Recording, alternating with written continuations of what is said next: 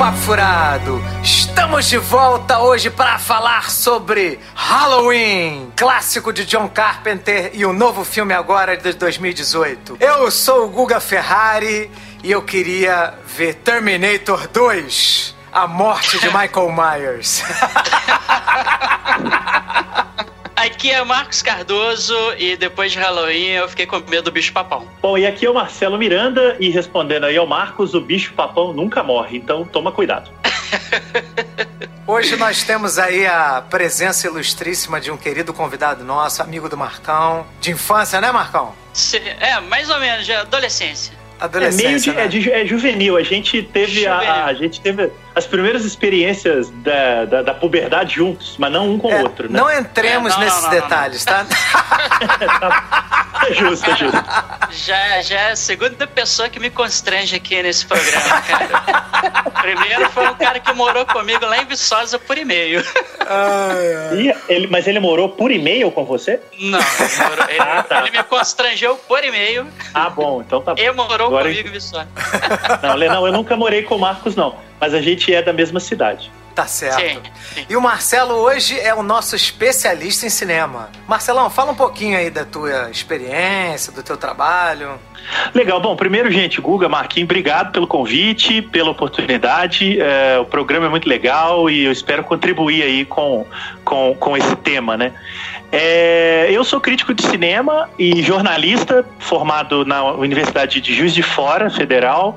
É, atualmente eu escrevo na revista Cinética, uma revista virtual de crítica, ensaios e reflexão de cinema. Então fica o convite aí, o endereço é revistacinética.com.br. E também quem quiser bater um papo ou trocar ideia, qualquer coisa parecida, eu, eu meio que saí do Facebook, então não me procurem lá, mas eu voltei com tudo pro Twitter. Então o meu perfil é Marcelo Miranda 1, o número 1 mesmo, né? Marcelo Miranda 1. É, eu falo muita coisa de filme, de, de, de quadrinho, de terror, de, de política e de coisas menos importantes. É, então, vai ser um prazer assim espero poder é, colaborar aí com o trabalho de vocês. Maravilha. Tu gosta de quadrinho também, Marcelo? Cara, demais. Inclusive, eu sei que vocês também, então já me convido para um próximo programa para falar de quadrinho. Porra, eu me amarro em Pô, quadrinho. show de bola, show de bola. É, eu fui. Eu, eu escrevi de quadrinho muito tempo no jornal que eu trabalhei aqui em Belo Horizonte, sou leitor até hoje, então tenho também uma, uma, um interesse e um trânsito muito apaixonado pelo meio, sabe? Então tamo junto. Maravilha. É, o Marco sabe disso, pô. A gente trocava revistinha em o bar. O cara tá É fazendo. verdade, de- é verdade. Ele tá fazendo de desentendido. Parece que dormiu comigo, pô. Vamos começar a fazer revelações aqui nesse programa. Tá certo. Pô, Devia com Cavaleiros do Zodíaco. Caraca, Hã? era mesmo, cavaleiro. É, trocava fita VHS de gravação VHS. da manchete. É, pô. Isso aí.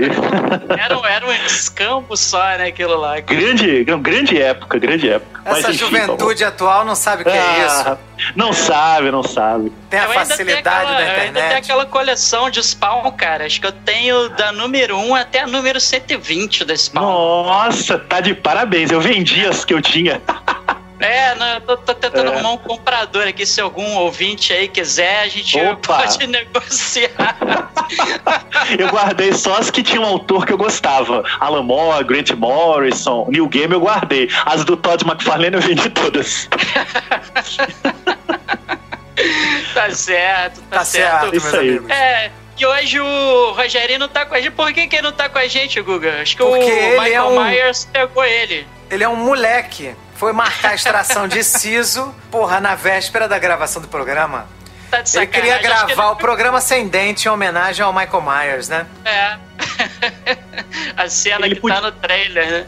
Ele podia ter participado por chat, ficar ali comentando ao vivo assim, e depois vocês ficavam lendo. É verdade, é verdade. Tem um primo dele que faz isso, cara. Tipo, a gente, a gente solta o programa no SoundCloud, aí ele vai ouvindo e vai, e vai colocando comentário assim no minuto que a gente tá falando alguma coisa, ele coloca o comentário lá, que isso, vocês estão errados, não sei o quê.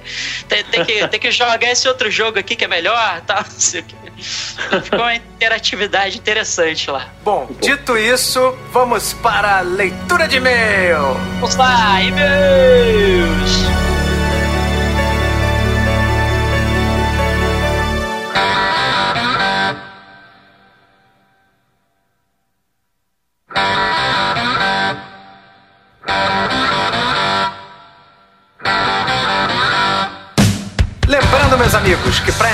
Contato conosco, basta mandar um e-mail para papofuradopodcast.gmail.com.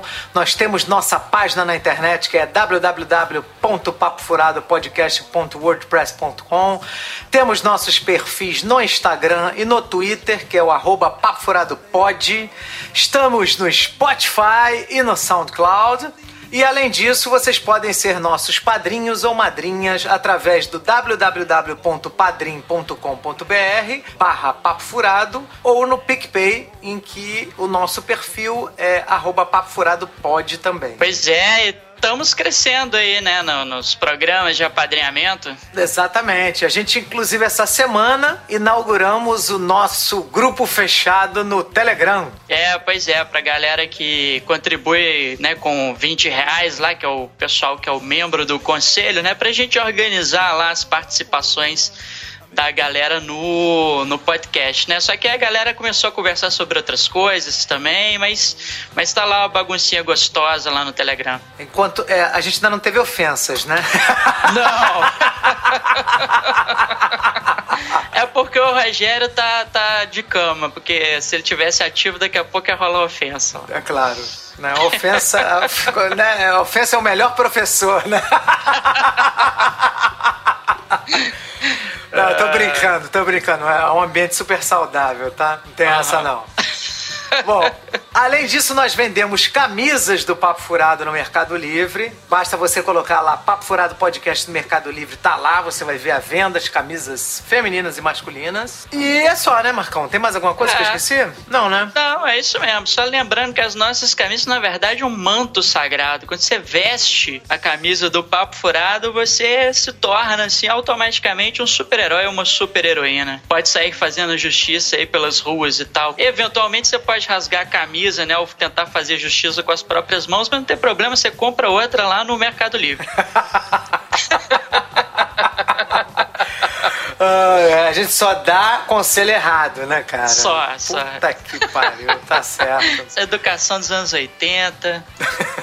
Bom, o nosso primeiro e-mail é do Davi Ferreira. Sou Davi, tenho 29 anos e conheci o Papo Furado por causa do Nerdcast. E seguir essa galera nas redes sociais, mesmo o Guga não sendo adepto a elas. Com certeza, eu voltei. É, não, é. O pessoal da terceira idade tem dificuldade mesmo. Eu voltei obrigado, porque o cara, eu detesto redes sociais. Puta que pariu. Bom, venho aqui agradecer pelo grande trabalho que vocês estão fazendo até agora e espero que continue durando um bom tempo. Sempre é bom ouvir suas opiniões engraçadas e falando com muito bom humor sobre temas nostálgicos.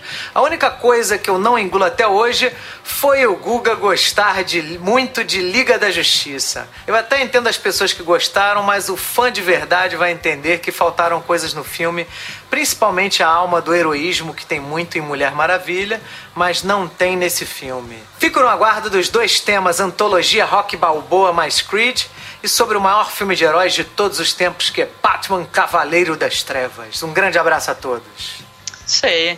É, a gente, acho que a gente não gostou muito, assim, do, do Liga da Justiça, não. Assim, a gente, entendendo todos os problemas de produção que o filme teve, a gente achou o filme ok, né? Ninguém deu nota, assim, tipo, porra, 5, 4,5, não teve. Não, eu nem lembro qual foi minha nota, mas assim, eu lembro que né, não é segredo pra ninguém que eu odeio, né, os Snyder e Batman vs Superman. Então, assim, eu esperava que Liga da Justiça fosse ser horrível, tenebroso, assim, assim, desastroso. E eu me diverti assistindo o filme. Então, assim, eu, né, falei, cara, né, consegui gostar. Então, foi um filme que para mim tá longe de ser ideal, mas eu achei divertido. Eu achei que eles tentaram consertar a merda que o Snyder fez com o universo dentro das possibilidades que eles tinham. Por isso que eu, a gente foi até condescendente, né, com, né, com lá com o Diogo, qual é o nome do cara? O Whedon, Joss Whedon, né? É, a gente, Joss Whedon, a é. gente tentou dar uma moral pra ele, né, cara? Que ele pegou um negócio horrível, né? cara? É, foi um rabo de foguete ali, não tava.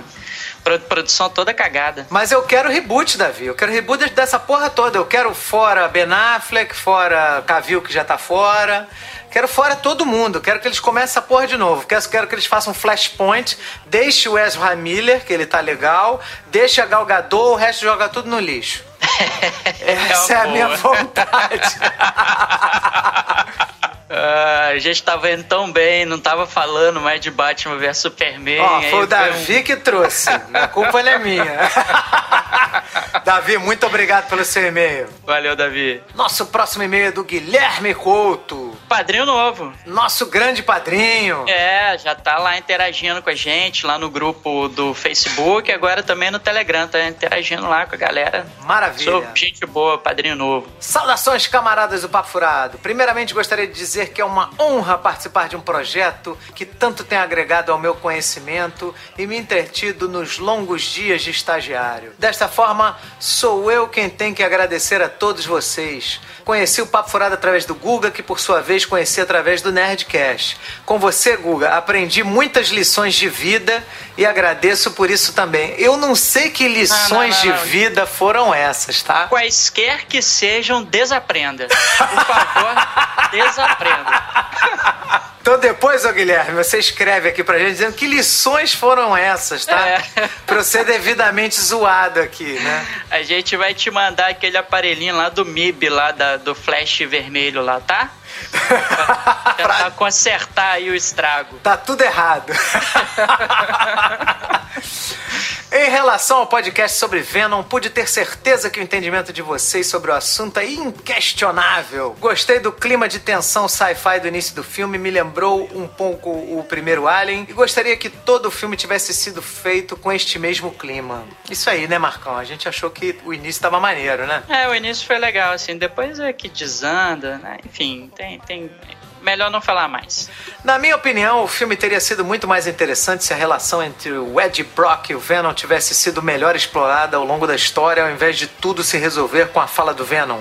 Gostei de você porque você é um perdedor como eu. E a partir desse momento, o simbionte começa a dar conselhos amorosos para Ed. Este que, por sua vez, poderia ter usado os poderes do simbionte em seu trabalho como repórter para conseguir evidências, pegar os criminosos, etc. Né? Ficou perdendo tempo com um conselhinho amoroso. Puta que pariu, é verdade. Ah, não, é, não é só isso, é porque, assim, tipo, cara, é. é- é- olha só, que, olha só que, que merda, assim, porque o cara na- nos quadrinhos ele é um vilão. Aí você tá, você tá, né, se seguisse essa linha, acho que ele ia virar herói demais, entendeu? Tipo, o cara ajuda no outra. Ele ia virar o outro Peter Parker, entendeu? Tipo, que, que usa os seus poderes pra fazer o bem e, e ajudar no trabalho dele e tal, sabe? Ia, ia perder, assim, não sei, eu, eu vejo isso com uma coisa meio sem sentido, né? E realmente, assim, é bem, bem merda, né? Essa É. motivação, né? Tipo, porra, gostei de você porque você é um perdedor como eu. Tal. Mas Assim, eu, eu tava falando com o Carlos Voltor sobre esse filme do Venom, né? Ele falou que é o Venom atual da Marvel. Se você for ler agora os quadrinhos do Venom, é porque a gente que leu o McFarlane, né, cara? A gente vê essa porra desse Venom herói, acha uma merda, né? Mas a, a galera que lê quadrinhos hoje, o Venom atualmente ele é posicionado como um anti-herói, cara, tipo um justiceiro. Ah, por isso, por isso que eu É. não compro mais revista e quadrinho, cara. Eu só Puta compro o graphic pariu. novel fechado e tal. E aí, aí isso foi uma coisa que o Guilherme tá falando aqui. Também senti falta do anti-heroísmo que foi o carro-chefe da divulgação do filme, que é essa a ideia, transformar o Venom num anti-herói. Uhum. Cresci vendo o desenho do Homem-Aranha dos anos 90 e posso dizer que se o Venom tivesse sido feito deste mesmo jeito, ele teria devorado o namorado da ex-namorada da Ed Brock assim que tivesse a chance. Entre aspas, né? Assim como faria com todos os policiais e bandidos do filme. E não revelado suas fraquezas e permitir que o mesmo realizasse uma ressonância nele. Para finalizar, gostaria de dizer que o vilão não me convenceu nem um pouco. Ele parece uma criança mimada que tomou um pé na bunda no colegial e decidiu se vingar da humanidade por causa disso. Já o vilão Riot foi a coisa mais genérica possível, o que me decepcionou um pouco. Espero que o próximo filme com carnificina seja melhor. Gostaria de recomendar o mangá Parasite, que trata sobre o tema parecido, porém de forma muito mais profunda e detalhada, que é como eu gostaria que a relação entre Ed Brock e Venom tivesse sido mostrada. Espero ter contribuído. Um forte abraço do seu amigo da vizinhança, Guilherme Couto. É isso aí, doutor Guilherme. Obrigado aí pelo, pela dica aí de mangá, né? Parasite é um mangá que é bem elogiado, né? É, não, não conheço. Vou, vou procurar ver eu ouvi, é desse mangá. Já ouvi o pessoal elogiando. Muito obrigado pelo seu e-mail, Guilherme. E Valeu, pelo Guilherme. seu apadrinhamento, né, meu irmão? Obrigado mesmo. Claro, sempre. Nosso próprio e-mail é do Rafael Luiz Garcia. Outro é padrinho, o... né? É outro padrinho. padrinho outro padrinho. Nosso, ele, nosso ele, amigo. Ele, de vez em quando manda os e-mails Back to the Future, né? Porque ele tem acesso, como todos os padrinhos, tem acesso antecipado às pautas, né? Ele, ele, tá, ele fala lá do Canadá, é o nosso amigo lá de Kingston. Que Isso a gente aí. brinca que é da terra do pendrive. Diz que na entrada da cidade tem um pendrive gigante, assim, né? Tipo, o portal, o portal da cidade é a alça desse pendrive gigante que tem lá na. Assim, bem interessante. Um dia eu vou lá visitar. Tá certo. Lamento não ter enviado e-mails para os casts sobre Westworld, série que adoro, e The Handmaid's Tale, série que conheci através de vocês e me apaixonei. Gostei bastante dos dois casts. Sobre o episódio Venom, de fato achei que a crítica em geral descreveu tanto pau, na verdade desceu tanto pau que realmente a expectativa foi no chão. E atualmente venho descobrindo que nos filmes pop atuais, ao menos 50% do sucesso se deve à expectativa ou falta dela. Este não fugiu à regra. Trazendo uma pequena contribuição ao se distanciar do Homem-Aranha, erro número um do filme, este filme tenta emular a espécie de recomeço que Venom teve nos quadrinhos, que é isso que eu estava falando, Marcão, sobre o que o Carlos Voltor conversou. Eles estão reiniciando o Venom agora enquanto personagem, né? Ah. Ao tentar se tornar um herói em São Francisco. Foi o ar com Venom protetor letal. Que merda, hein? Puta que. Onde ele realmente enfrenta a Fundação Vida e Riot, além de outros simbiontes. No filme, e essa é a merda, cara, que a gente não tem como falar mal, que tem sempre um filho da puta que fala: Ah, mas os quadrinhos tá exatamente igual. Cara, que porra, não é porque nego faz um, um arco de merda que a gente que é fã antigo tem que aceitar, entendeu? Então é, é esse filme que se você é fã antigo, você não vai gostar. Se você é fã novo e gosta dessa porra de Venom herói, vocês vão achar maneiro. Vamos supor que o Venom não existisse nos quadrinhos. O filme é ruim ainda assim. É, não, ele é ruim como filme, cara. Assim, a gente, o, o próprio e-mail lá, que a gente acabou de ler do Guilherme, falou, pô, as motivações merdas, entendeu? Soluções merdas, a galera não, não pensa, pra, né? Enfim, o, o, o próprio personagem, ele conta para todo mundo a fraqueza dele, né? Ele cria empatia com, com o hospedeiro dele, dizendo, ah, você é um perdedor assim como eu. O que pressupõe um, uma vida pregressa lá dos simbiontes, uma sociedade simbionte que a gente não conhece e aí a gente não tem como saber, sei lá, a gente não, a gente não cria empatia com o simbionte porque a gente não sabe como é que era a vida dele antes, aí essa frase não tem o menor sentido dentro do filme, entendeu? Ele como filme é ruim, o, o, o Riot é personagem genérico, entendeu? Jogado ali no filme, realmente o, o vilão, o cientista maluco, genérico também, é um, é um Lex Luthor da vida, sem, sem passado, entendeu? Então, assim, o, o filme ele é todo genérico, então, assim, é um filme ruim, ainda que ele estivesse apresentando um personagem completamente novo, continuaria sendo um filme ruim. Isso aí, Marcão, falou tudo. Aí o Rafael continua. No filme vemos uma adaptação desse arco, mas não entendo o motivo de se afastar do Homem-Aranha. Parece que a Marvel manda mais no Homem-Aranha da Sony do que a própria Sony. O filme é razoável e tem alguns problemas no roteiro e nas premissas e não inova em absolutamente nada. Cenas de ação, perseguição, trilha sonora, atuações, tudo medíocre. Mas o que mais me incomodou foi todo o marketing em cima de ser um filme de vilão sendo que eles acabaram faz, entregando um filme de herói dos mais clichês. Simpático, divertido, engraçado, com par romântico e tudo mais. Eu queria ver o Venom do início do filme se prolongar, uma espécie de possessão demoníaca que controla Ed. Não deveria ser legal ser o Venom. Não deveria ser legal comer bandidos coisa que nunca aparece no filme, nem ninguém se choca, como bem lembrou o Rogério lá naquela cena lá da, da senhora asiática lá. Em suma, me venderam um filme de vilão e eu queria um vilão e me entregaram um herói fajuto, com uma motivação ridícula. tá aí, concordamos tá aí, né? Obrigado pela oportunidade de me expressar aqui. Um grande abraço. Rafael, Papo Furado tá contigo. Um grande abraço, é, obrigado, junto. hein? Nosso próprio seu e-mail é da. Cara, é tanto e-mail aqui genérico de uma Sara é da falando Emily. que você quer ganhar dinheiro, né? Puta que pariu. Emily, Emily Bezerra. Olá, meus queridos, tudo bem? Parabéns eu pela qualidade do último do programa. título do e-mail dela. Vê não. Vê não. Vê não! Muito bom! Muito bom, Emily. Ela falou que gostou da qualidade do último programa, estava realmente muito acima do que este filme de fato merecia. O selo Papo Furado segue mantendo seu nível de excelência, mesmo com as obras mais decadentes. Concordo com tudo que vocês colocaram e me senti duplamente roubada pelo dinheiro e tempo que perdi assistindo a esse filme. A única coisa que salvou para mim foi a música original do Eminem, que se chama Venom, que também estava muito melhor do que o filme todo. E como vocês não falaram dela no podcast, escrevi esse e-mail para tentar fazer jus publicamente. Acrescento também um pequeno detalhe do que houve uma Jurassic Worldalização com Venom, porque a peruca da Michelle Williams estava no mesmo patamar de inverossimilhança que o salto anti-T-Rex da Bryce Dallas lá, na, lá no filme dos dinossauros. Ambos mais falsos que menstruação de travesti. Puta merda. Pegou pesado. e me incomodaram pra caramba o filme inteiro. Cara, eu nem percebi que a mulher usava peruca, né? Mas isso eu acho que é um detalhe, sei lá. É, Você percebeu isso, me... mano? Assim, ah, não, mas é, o filme não é ruim por causa disso, não. Assim. Mas, enfim, mas, mas talvez né? também por causa disso, né? Entrou para mais um filme que desperdiça seu potencial por conta dos produtores isentões, como bem classificou o Rogério no comentário pertinente que eu havia reclamado no meu e-mail anterior. PS, sobre a leitura do meu último e-mail, para quem não sabe, assim como a rivalidade entre carioca e paulista existe, também existe a do baiano e pernambucano. Não, a pena que o Rogério não está aqui para é. né, falar sobre isso, né? Por isso, recalque do Rogério com a nossa comida. ah, tá vendo? Aí, Emily, a gente vai passar esse teu recado pro Rogério. A gente vai, vai é. dar o direito de resposta aqui para ele. Mas ela fala que ela quer paz, né? Que, né? que não só porque os psicólogos têm que se unir, mas o povo todo, porque ela é psicóloga também, né?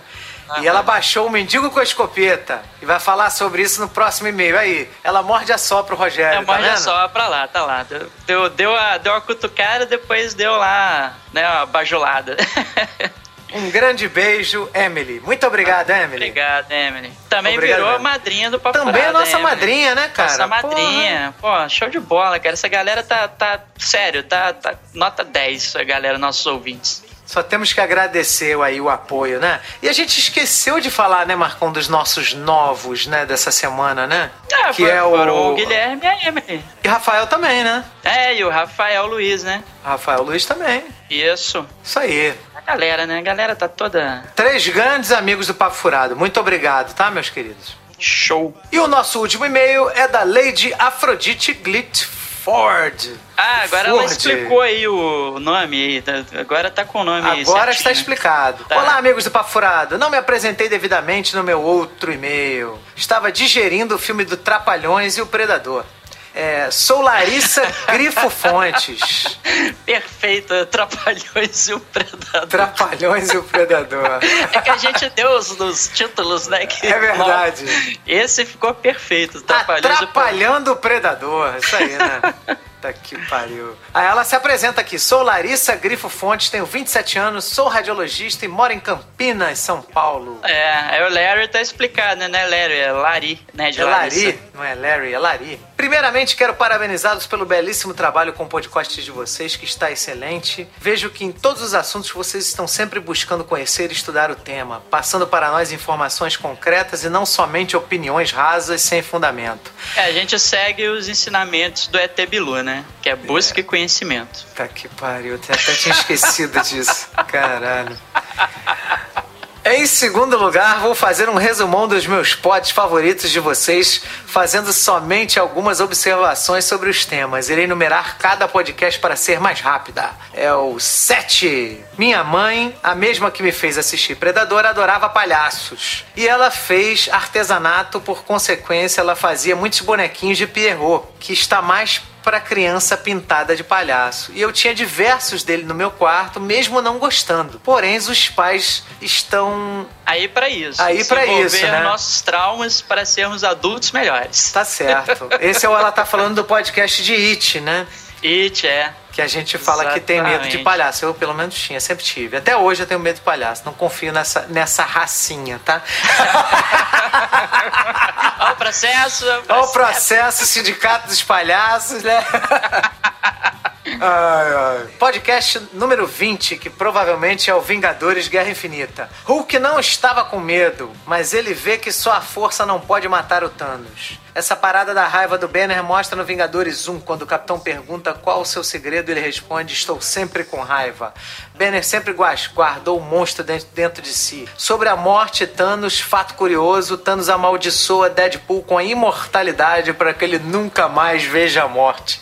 Puta que pariu. É, porque tem um arco, né, que o Deadpool ele fica, né, com a morte, assim, né? Ele, ele, separa, né, ele, ele, ele tem um relacionamento com a morte, e aí o Thanos fica pé da vida e. Amaldiçoa. E amaldiçoa com a imortalidade. Então o Deadpool não pode morrer, porque se ele morrer, ele, ele corre o risco, né, dele encontrar de novo a morte. Puta merda, hein? Que coisa, hein? é, essa coisa do Hulk ainda não tá. Pelo menos eu acho. Eu, ainda não tá filmada, eu acho, no, mostrada no filme, mas os irmãos russos já falaram que não era medo. Então eu e eu acho que Marcão, né? Você também, né, Marcão? É, não, a gente tá acertou, postado, né? Tá postado, tá postado. Tá postado lá. É. Podcast 22. Os problemas dos Star Wars novos são os fãs antigos. Concordamos Porra. plenamente. Tem, tem um meme. Ah, você lembra? Eu passei para vocês lá no grupo aquele meme, né? Ah, tem que fazer diferente, mas, mas tem que ser igual à trilogia original. Você lembra? Lembro. Fala assim, pô, dia, né, é, dicas para um Star Wars perfeito, né? Tem que ser diferente, né? Inovar, mas tem que ser muito fiel ao original. Exatamente, tem que ser igual. Tem que ser diferente, que mas ser igual. É, tem várias dicas e são os melhores, cara. Bom, Podcast 23, que é do. É, Esse é do One, One Punch, Man, né? né? Full Metal Alchemist sempre será o melhor. Sempre será o melhor. Olha aí, tá vendo? Tá uhum. vendo o que eu falo? A verdade sempre aparece. Os mangás surgiram há muito há, muito tempo. Há registros no período Nara, século VIII. Caramba, Japão, né? né? Contavam mais lendas da cultura japonesa na Segunda Guerra, na Segunda Grande Guerra. Começou a ter mais influência no mundo com temas de super-heróis, poderes e magias.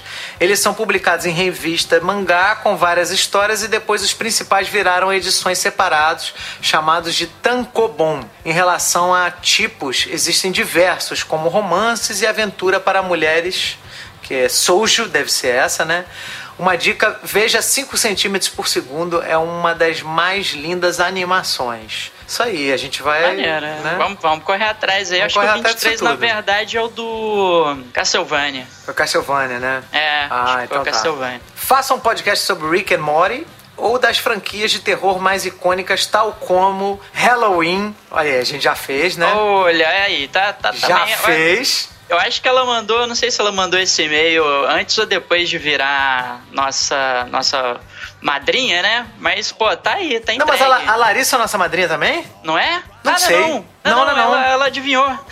Ela adivinhou, cara. Ela adivinhou, caraca. Ela adivinhou. olha, olha aí, Larissa. A pedida atendida, agora... hein? Agora eu fiquei com medo, porque além de tudo a gente tá gravando isso no dia de Halloween, hein? Exatamente. Dia 31 aqui gravando e caraca, ela acertou o tema. Dia Eita. das bruxas. Dia das bruxas. e sim, Pacific Rim é um dos melhores filmes que já vi. Amo robôs gigantes. Quem não ama, Larissa? Quem Pô, não ama? Olha só. Nada, nada melhor do que robôs gigantes enfrentando kaijus. Exatamente. O Papo Furado já definiu. Pacific Rim é foda. O primeiro, né? O primeiro. É, isso aí. Primeiro, que fique bem claro. Aqui, Guga, faltou um é, padrinho novo aí que a gente não mencionou. Na verdade, dois padrinhos novos. Tem o Luiz Matos, a gente não, não captou a, a, o apadrinhamento dele porque ele tá. Ele nos apadrinhou lá no PicPay. Ah, primeira, que maravilha. primeira contribuição lá no PicPay. E nossa querida amiga também, Lígia Frias, também. É verdade. Nossa nova madrinha. É verdade, nossa querida amiga Lígia Frias, agora também nossa madrinha, e o o outro que você falou é o Luiz? Luiz Matos. Luiz Matos. Isso aí. Luiz Matos. Seus nomes Muito obrigado, tá? inscritos para sempre lá no Mármore de Carrara, lá no site do, do Papo Furado no WordPress. E já já. A Lígia eu ainda não adicionei ela no grupo fechado lá do Facebook, mas já já eu adiciono. É, a gente fica sempre muito satisfeito, tanto eu, eu posso falar, acredito que eu posso falar pelo Rogério também, pelo Marcos que está aqui, né? De ter o reconhecimento de vocês. É, é para é pra vocês que a gente acaba fazendo, estudando e, e, e né, gravando. Então é, é, muito bonito, é muito gratificante. A gente só agradece aí todo o apoio e carinho que vocês têm com a gente, tá? Muito obrigado a todos que nos ouvem e a todos que são nossos padrinhos e madrinhas. É. Agora, Ferrari, nesse, nesse 31 de outubro aí, nesse dia de Halloween, cara, eu tava lá no, no trabalho e tal, aí deu uma dor de barriga, cara, fui ao banheiro, aí de repente eu senti uns passos assim no banheiro e tal, reconheci ali o tênis do, do Rogerinho, ele tacou dois sisos em mim e foi embora, cara.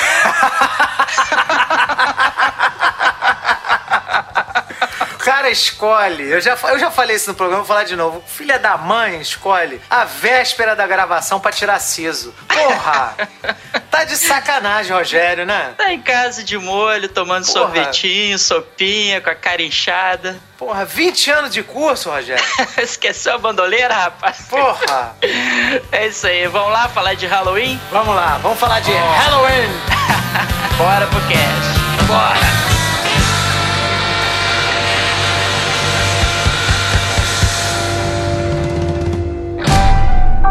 Do you know that I pray every night that he would escape? What the hell did you do that for? So I can kill him.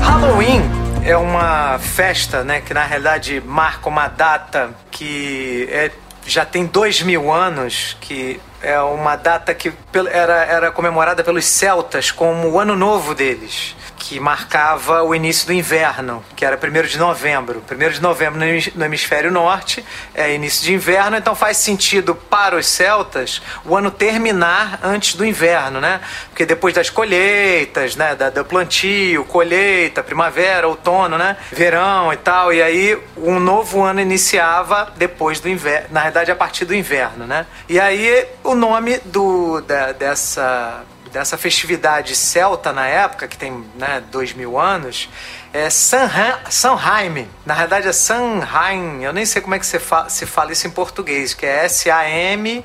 H-A-I-N. E a partir daí, a Igreja Católica, como né, é, quando fez o calendário gregoriano e juntou todas essas festividades pagãs, ela colocou o Samhain como é, a véspera né, do Dia de Todos os Santos que seria um dia santo, né? Holy, né?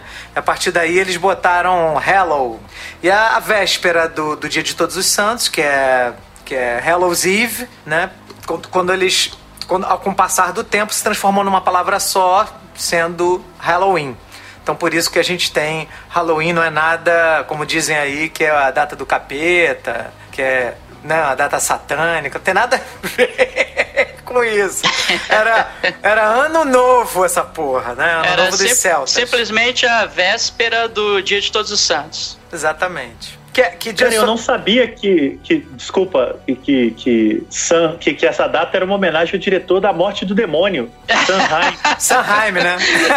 Verdade, verdade. O diretor do Homem-Aranha. É. oh, que legal. ser uma Ele já andava né? pelo Pô, planeta. Terra lá na Grande. época dos celtas, né? Há muito tempo. É, você vê que o cara é velho de Cara, guerra. cara é muito experiente aí na indústria. Impressionante, do terror, né? Bom, e aí o, a- o John Carpenter, né, quis fazer o filme que na, no, num primeiro momento seria um assassino que mataria babysitters, né, que a, a ideia inicial era essa. E aí eles quiseram localizar na noite de Halloween pra, né, porque fazia mais sentido você ter uma, um cara mascarado podendo andar, né, sem ser identificado, né, numa noite dessa que tá todo mundo fantasiado. Então foi uma ideia interessante que eles tiveram e, e ele tinha ele fez o filme apenas com 300 mil dólares que na, até pra época era uma coisa muito barata. É, assim, eu, eu tava lendo que durante muito tempo ele foi, assim, o filme que, que né, naqueles multiplicadores, ou seja, em relação àquilo que ele arrecadou, né, foi, assim, um, um filme com o melhor retorno, né, até vir o Bruxo de Blair, se eu não me engano. O Bruxo de Blair só... O Bruxo de Blair de quando? É 90 e... 98, 98 né? né? É, 20 98. anos foram... Cara, eu acho que Bruxa de Blair é de 2000, não é não? Não, ah, pode ser também, deixa eu dar uma... Não, 99, é, é 99. Não. 99, é. 99. 99. Isso, quer dizer, demorou 21 anos para é. poder quebrar o recorde aí do, do Halloween, né? Nesse, nessa questão de orçamento versus retorno, né? Porque o filme acabou sendo um sucesso, apesar de, né, você consegue ver na tela um pouco dessa limitação técnica, né, de técnica não no sentido de habilidade técnica, mas de, de tecnologia mesmo ali, de recurso, né, que a galera teve para poder fazer o filme. Sim, e foi até uma coisa que o produtor ficou preocupado na época, ele falou, cara, tá muito barato. Ele falou assim, quando você tem um orçamento que é caro demais ou barato demais, você se preocupa. Aí ele ficou até um pouco com medo de investir. Mas como o John Carpenter tinha saído da, de, um, de um festival lá de Londres, que ele tinha tido reconhecimento da crítica, ele estava numa fase que ele estava em alta, né? pelos críticos lá de, de um festival que ele participou de Londres pelo filme Assalto no Distrito Salta... 13.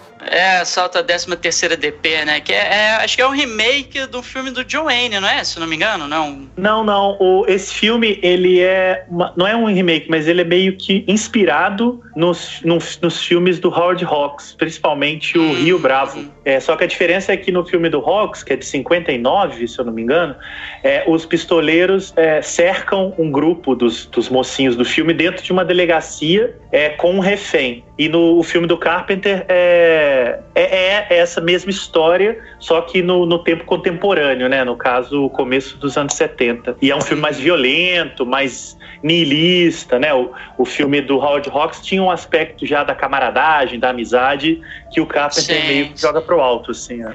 É, também é muito, é por causa, muito por causa do contexto, né? Que é, sim. é questão da contracultura, né? Guerra do Vietnã e tal. Então faz Exatamente. sentido, né? Na, na, na releitura ter essa visão mais pessimista do mundo. Exatamente. Esse filme ganhou um remake anos depois com o Ethan Hawke, se eu não me engano. Que é bem Agora, legal também. É, é bom, é bom. Bem diferente do filme do Carpenter e talvez por isso seja bom, porque se tentasse ser igual, não ia rolar. Fazer igual o, o filme Gus do... Sun, né? Com é, é por aí. o filme do Carpenter é realmente é uma joia. Assim. Quem não viu, bota fé. Ele saiu até em DVD no Brasil já. Se encontra como Assalto a 13 terceira DP. É, isso é, mesmo. Policial. É, eu, conhe... é, eu conheci fina. ele por esse nome, é Assalto é. a 13 terceira DP. Ele é impressionante mesmo. E aí ele tava com a reputação dele muito alta por conta desse filme. E ele chegou e falou assim: olha, eu quero botar o meu nome acima do título e eu quero ter é, né, o corte final. Que é uma coisa hoje em dia né, impossível, né? Uma grande produção. Se bem que não era grande produção na época, né? Por isso que ele botou o valor baixo, porque ele falou: ó, quero ter controle completo, criativo completo. E foi uma coisa ótima, né? Para o filme. É, eu não sei, depois, depois isso virou a marca dele, porque eu lembro, eu lembro do Vampiros, né? Que ele já coloca também no título, né? John Carpenter's Vampires, né? Aqui no Brasil até o, o título né, traduzido é Vampiros de John Carpenter. É. Né? Não, não, sei se nos outros filmes ele fez isso também. Fez em alguns outros não filmes. É, mas eu acho que o Vampiros realmente tem uma coisa de. Tá, de ser parte do título mesmo. Não do filme, mas toda a publicidade é, carregava o John Carpenter's Vampires. Assim, era uma. Ele fez é, no Fantasmas é... de Marte também. Isso, ele é, botou John Carpenter's, né? É. Enfim, é, é uma coisa que é engraçada, é uma coisa que o Coppola faz com. Mas com a. O, o material de onde ele tira, né? O autor do material, né? Que é, é Mario Puzo's Godfather, né? Depois ele vai fazer é. Bram Stoker's Drácula, né? E tal. Né? Mas no caso do John Carpenter é ele mesmo, né? é, o, Carpenter, o Carpenter, ele é um cara, ele tem uma vaidade engraçada, porque ele é muito mal-humorado. Eu não sei se vocês já viram entrevistas com ele, mas ele é profundamente mal-humorado, assim, meio reclamão, resmungão, sabe? E, e o Twitter dele é Master of Horror. Nada modesto. é The Master of Horror. Pode procurar, o Twitter oficial é ele mesmo que twitta e tal. Então, assim, ele tem esse lá. Mas curiosamente, não é um cara arrogante, babaca. Não é isso. É, é um tipo de vaidade um pouco não me toque, sabe? Não enche o meu saco, eu faço do meu jeito e foda-se você. Tanto que o único filme dele feito pra indústria com grana e, e, orçamento e o caramba, é, foi um fracasso e ele nunca mais quis trabalhar para a indústria, que era o Memórias de um Homem Invisível. É... Ah, sim, sim, que eu gosto, eu gosto dele. Sim, eu também. Chevy é. Chase, né? Exatamente, sim, a Daryl assim. Hannah, eu acho. É. É. Mas o restante todo é filme de, de, baixíssimo orçamento, que ele mesmo assinava e tal. E depois dessa experiência ele continuou falando: não, realmente eu não quero nunca mais trabalhar para estúdio, é a coisa do corte final, ele não abre mão. Então ele tem essa coisa do não me toque, não, não, não, não me enche o saco. E aí eu acho que tem um pouco a ver com esse mau humor, com essa má vontade, às vezes. Ah. Mas, mas eu, eu, acho que acho que às vezes é uma coisa de construção de persona também, né? Assim, tipo, é, para criar uma para criar uma mística em torno dele mesmo é. também, né? É, cara, porque o, o, cara também ele quer ter. Uh, o que é mais difícil, né, em Hollywood é você ter liberdade para fazer o que você quer, né? É, então você vê, o George Lucas era assim também, que não, eu sou estranho, foda-se, faço do meu jeito. O James Cameron também é, brigava, caía na porrada com o executivo. É. Então, é, assim, o Spielberg, né? É. O Spielberg também era um cara de brigar. Sim, então, assim, se você não tem personalidade, você acaba aceitando que esses merdas que não entendem porra nenhuma de cinema, é. né, querem meter a mão no teu filme, né? É. E aí vira o predador do Shane Black. Exatamente. Nossa. Olha, olha onde Nossa, a gente chega. Cara, é, chega o predador. A que ponto chegamos? A que ponto é, chegamos? meio isso aí. Não, não, não. Mas vamos falar de coisa boa. Vamos, vamos, vamos falar de coisa boa. Halloween. Vamos falar de coisa boa. É. Bom, aí o, o, o John Carpenter. a, gente, ele... a gente já falou muito mal do predador. Porra. não aguento mais falar mal desse filme. Mas o, aí o John Carpenter, ele, por 300 mil dólares, ele, ele falou, ó, vou fazer, vou ter controle total e acabou. E aí, a partir desse, desse orçamento restrito, ele tem que ser criativo, né? Ele lança a mão de uma série de coisas, assim, que são improvisadas, né? Você vê que não tem nenhum ator. O único ator famoso né, que, ele, que ele contratou foi o tal do Donald Pleasance, na época, né? Que o cara era é. famoso, hoje em dia as pessoas não sabem quem ele é, né? Mas, infelizmente, né? Mas ele é um cara que na época ele não achou que fosse aceitar fazer, pela proposta que ele tinha, pela grana que ele topava, né? E, a, e o Donald Pleasance ele falou: Ah, só vou topar porque a minha, a minha filha amou o teu outro filme, o Assalto à 13 Terceira DP. E, e, se eu não me engano, a filha dele era, era música. E aí gostou da música também, porque o John Carpenter tem essa coisa também de fazer a trilha sonora do é, filme. Exato, ele é músico. Correto, é que é sensacional. Que é sensacional a trilha sonora do, do Halloween. É. Ô Marcelo, antes da, antes da gente entrar, cara, eu queria te perguntar uma coisa. Você, como nosso especialista em terror. Ô, louco. É. é assim, é, eu acredito que o Halloween não tenha sido o primeiro filme slasher é, desse, desse subgênero do terror, né, que seria o slasher da história. Mas você diria que ele é o filme que definiu o que, que é um filme slasher, assim, para você que é um cara que é pesquisador, assim, do, do uhum. gênero e tal, assim, o que, que você acha do papel do Halloween como dentro desse universo do filme slasher? Cara, primeiro eu acho que vale esclarecer bem rápido o que, que é slasher, caso né, alguém caia de paraquedas aí. É, slasher é um, é um termo usado para um subgênero do terror que, que, que, que são filmes de assassinos que matam jovens é, em escala industrial né? Digamos assim. Então, o que todo mundo conhece aí, Sexta-feira 13, Halloween, é, é, o, quase Pânico, né? Que, que é uma espécie de neo-slash, vocês né? fizeram, né? Fizeram. passado. Todo filme, o que caracteriza o slash basicamente é um assassino psicopata serial killer que mata vários personagens ao longo do filme de formas criativamente violentas. A maioria desses personagens são jovens que estão curtindo alguma coisa, sexo, festa, viagem, e eles vão morrendo consecutivamente até, em geral, sobrar uma pessoa, em geral, uma mulher. Tanto que é, o, o, uma, uma pesquisadora passou a chamar essa última vítima de Final Girl, né? A garota final. É... Então, e o Halloween, ele de fato não é o primeiro slasher, não, mas ele é considerado o primeiro grande filme slasher do cinema americano, né? É um, é um, é um subgênero basicamente americano, ainda que ele tenha ecos da, da, de um ciclo de filmes de assassino da Itália, que são os Gialli, né? Que principalmente Dario Argento e Mario Bava, que já faziam slashers na Itália, mas lá chamava Diallo quando vai para os Estados Unidos, né? Tudo fica anglicano, vira slasher. É, uhum. te, teve uns anteriores, especialmente tem um muito bom, acho que de 70, uns dois ou três anos antes do Halloween, que é Bloody Christmas, é, Natal Sangrento, né? No Brasil deve ter algum título estapafúrdio aí que eu vou tentar descobrir. É que, que ele já tem todos os elementos, sabe? Do que imortalizaria o slasher, assim. Mas alguns outros não, porque ele seguia outros caminhos. O Halloween, de fato, ele reúne todas as características que vão ser copiadas depois. O que eu acho curioso frisar é que quando o Halloween estreia em 78, obviamente ninguém falava que era um filme slasher, né? Porque isso não existia. Assim. É, ele vai virar um, um, um exemplo de um subgênero tempos depois, quando milhares de filmes copiarem o estilo dele.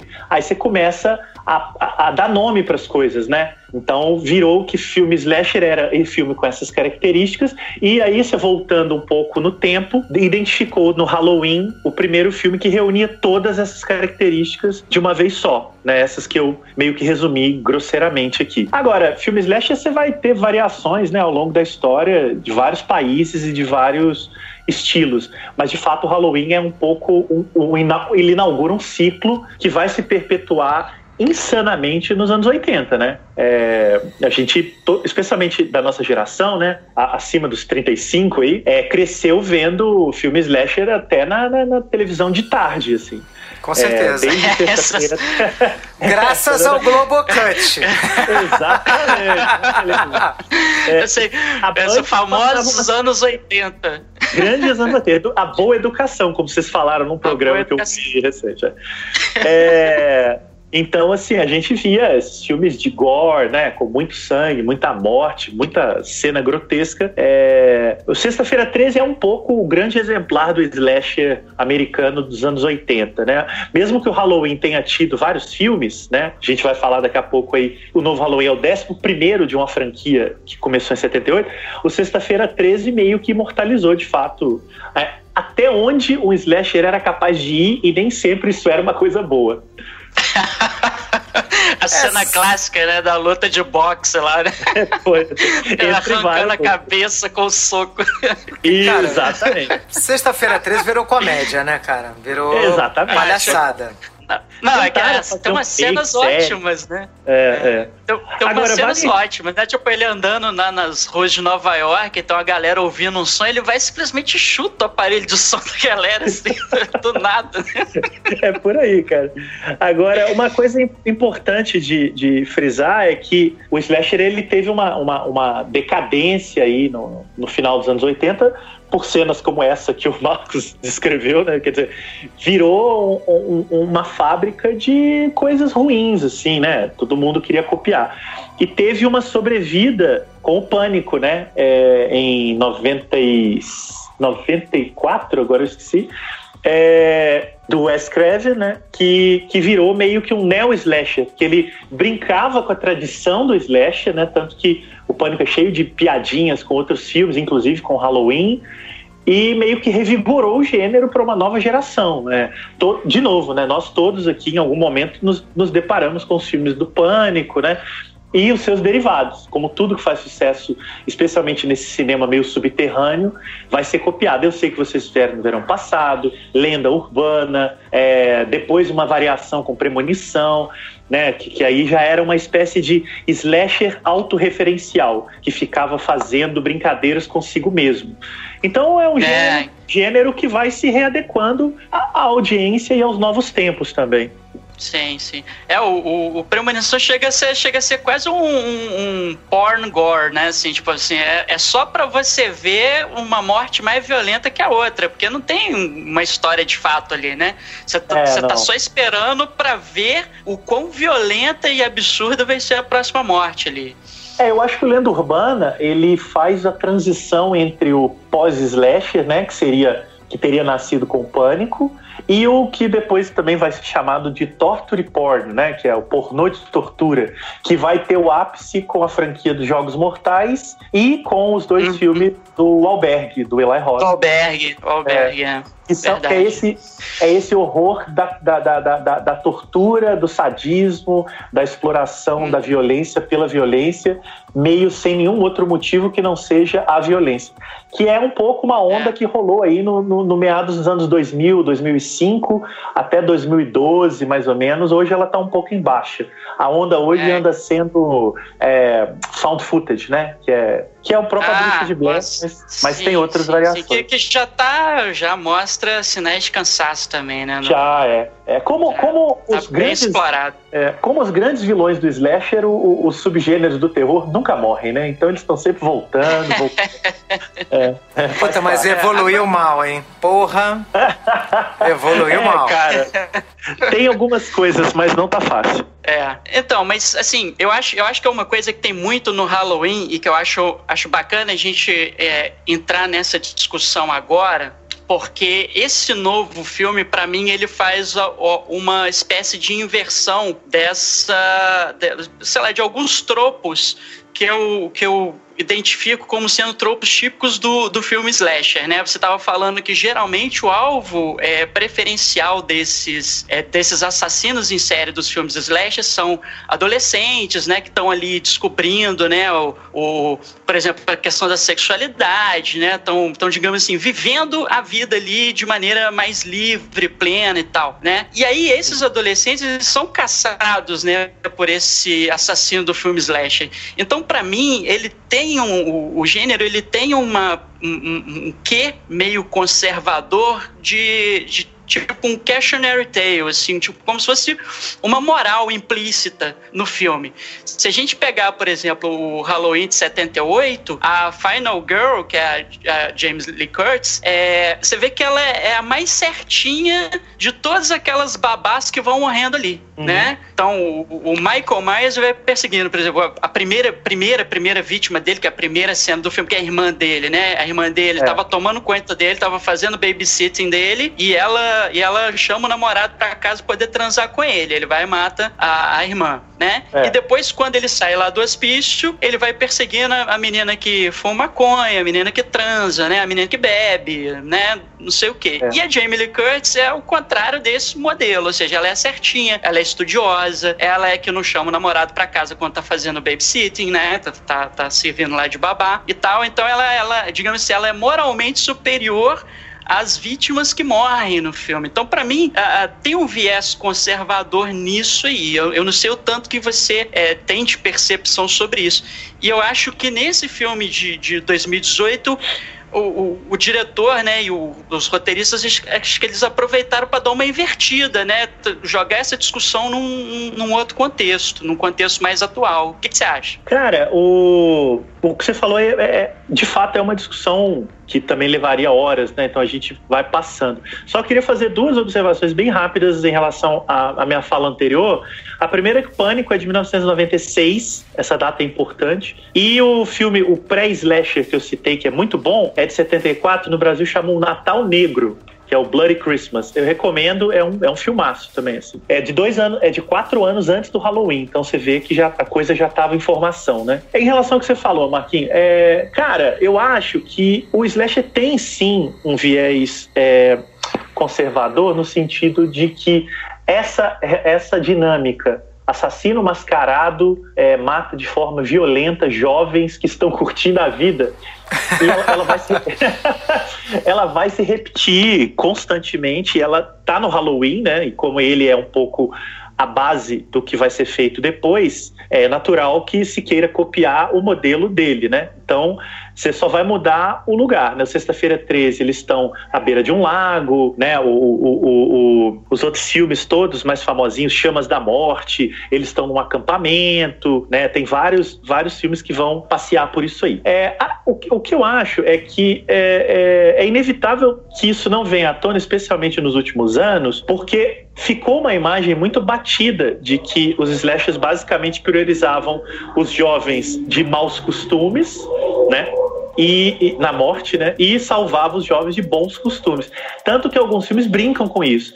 Agora, em relação ao Halloween especificamente, tem uma coisa curiosa. O, o Carpenter sempre foi perguntado sobre isso. É, de que, ah, mas é, o que, que você. Por que, que a Jamie Lee Curtis é a única. Ela é a Final Girl e ela é a mais certinha e tal, enquanto que todo mundo ali que transa, o que, o que tapeia, o que fala mentira, o que fuma, é, morre. E aí ele sempre teve uma resposta na ponta da língua que ele invertia a pergunta. Ele costumava falar, não estou citando literalmente, mas eu estou citando a ideia, tá? Ele falava, não, não é que ela não morre por causa disso, é que na verdade os outros que morrem não estão atentos à violência ao redor deles. É Eles isso que eu ia falar. Mais, é, preocupados em curtir outras coisas. E quando vem né, o mal, é, eles não estão ligados. A Jamie Lee Curtis, ela está canalizando a energia dela para esse mal. E quando esse mal chega, ela está preparada para ele.